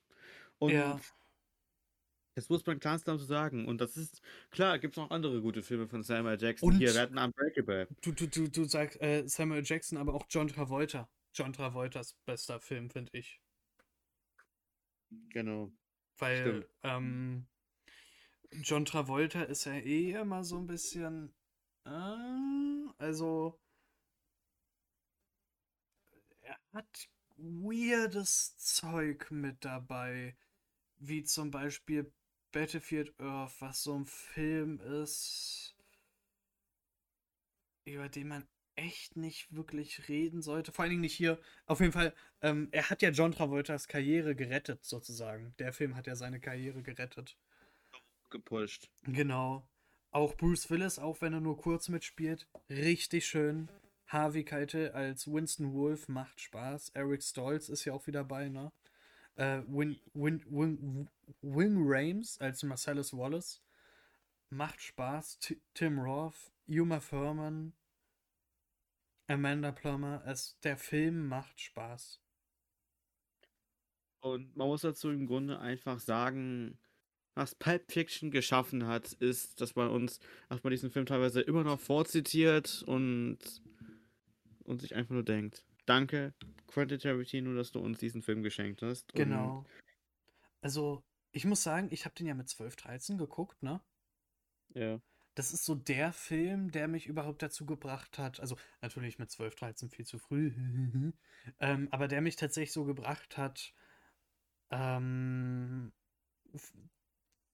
Filme noch genauer zu betrachten, nicht nur einseitig zu gucken, mich mehr mit Filmen zu beschäftigen. Also dieser Film hat mich verzaubert. Ohne diesen Film würden wir jetzt hier nicht sitzen. Du warst tatsächlich ein anderer Quentin Tarantino-Film und das war Django Unchained. Ja, Und aber, aber ich Django finde Unchained muss man sagen, Django Unchained war für mich auch viel zu früh. Wie, ich bei Fiction war für mich Django Unchained definitiv zu früh. Ich war damals 13, 14 und ich dachte mir so, warum guckst du dir das gerade an? Aber es macht so Spaß. auf der anderen Seite dachte ich mir so, oh, der war wirklich eine Spur zu brutal, aber gleichzeitig fand ich den cool und großartig. Dann habe ich ihn in letzter Zeit nochmal häufiger geguckt und dachte mir so, so, Aber ich finde echt krass. Also erstmal das und dann, dass es sehr viele da draußen gibt. Also wir sind ja nicht die Einzigen. Es gibt so viele, die sagen, Quentin Tarantino ist der, der mich zu der Liebe zum Film gebracht hat und so. Und das ist einfach so schön. Und ähm, wie gesagt, bei uns beiden Pulp Fiction, bei mir ist es wirklich halt das Meisterwerk, weil es ist auch der Film, der mich verzaubert hat und so. Ich kann echt nicht mehr zählen, wie oft ich den Film ge äh, gesehen habe. Es ist wahrscheinlich wirklich mein meistgesehener Film. Und unfassbar schöner Film, wirklich. Ähm, richtig, richtig schöner Film. Und ich finde, das ist immer das Wichtigste, weil, weil viel Diskussion ist und bei Filmen und Diskussion ist wichtig, aber dieses äh, ja, Beleidigen und Gestreit ist dann das Falsche. Also Diskussion ist schön, macht Spaß und was ich leider auch oft immer vergesse, aber was immer das Wichtigste ist, Filme zu betrachten ist subjektiv und auch wenn ich es mir nicht eingestehen kann, aber es gibt halt auch Leute da draußen, die jeden einzelnen MCU-Film großartig finden. Mir erschließt das sich nicht, aber es gibt die Leute halt. Ich muss ich halt auch so sehen, auch wenn ich dann wieder nicht verstehe, No Way Home, warum er so oben in den IMDb-Listen ist. Der ist ganz weit oben. Der ist in der Top 100 drin. Okay. Und das hat der Film meiner Meinung nach nicht verdient. Aber dann bin ich ja scheinbar eine Person, die gesagt, äh, die zu den Leuten gehört, du liegst hier falsch. Ich meine, ich weiß nicht, was viele an dem Film sehen, aber es ist halt so. Das ist das Schöne am Film. Sie sind immer subjektiv in der Betrachtung. Was du halt nur objektiv betrachten kannst, der Film wurde in IMAX gedreht und der nicht. Der Film geht so und so lang. Der Film ist in Deutschland ab 12, 16, 18 Jahren freigegeben. Der Film ist aus dem Jahr 2000, was weiß ich. Aber Filme, und das finde ich immer das Schöne, du kannst sie nur subjektiv betrachten. Jeder hat, wie wir jetzt ja hier gesehen haben, eine andere Geschichte zu dem Film und dadurch sind die Listen auch immer unterschiedlich. Ich glaube sogar, dass Pulp Fiction, dass wir schon dabei sind, Pulp Fiction war, glaube ich, für mich, das ist absurd. Ich glaube, das war der letzte oder einer der letzten Quentin Tarantino-Filme, die ich von dem geguckt habe. Wobei Danach kam ja noch Reservoir Dogs. Den habe ich dann auch Mal auf Sky gesehen. Den habe ich dann auch nachgeguckt. Oder auch Dead Proof. Ähm, da muss man nicht drüber reden. Also ich bin dankbar dafür, jeden einzelnen Tarantino-Film zu kennen. Und Ja. im Grunde kann man von den Filmen halten, was man will. Man sollte aber wissen, dass die Filme im Grunde in so einer Zeit rauskamen, wo sowas relativ neu war. Und vor allem haben die uns mit Samuel L. Jackson jetzt einen Schauspieler mehr oder weniger präsentiert, der einfach nur toll ist. Und Samuel. Jackson beweist, egal in welchen Quentin Tarantino-Film, wie großartig der einfach ist. Ja, also Und er bei Tarantino liefert er generell alle, die bei Tarantino mitspielen, liefern immer ab. Also der holt immer das Beste aus den Leuten raus. das ist wahr. Und ähm, Pulp Fiction, wer ihn noch nicht gesehen hat, macht es auf jeden Fall. Man kann ihn aktuell auf Join und auf Amazon Prime Video im Abo gucken. Echt? Netflix bin Nee, ich. Er war eine nicht. Zeit lang in Netflix drin, dann haben sie ihn raus, ja. Ähm, gut, ich habe ihn Der auch ist bei natürlich Prime hier. drin, wie geil ist denn das? Also, also hier steht's zumindest, er ist bei Prime drin. Ich guck da gleich mal rein, das interessiert mich mal.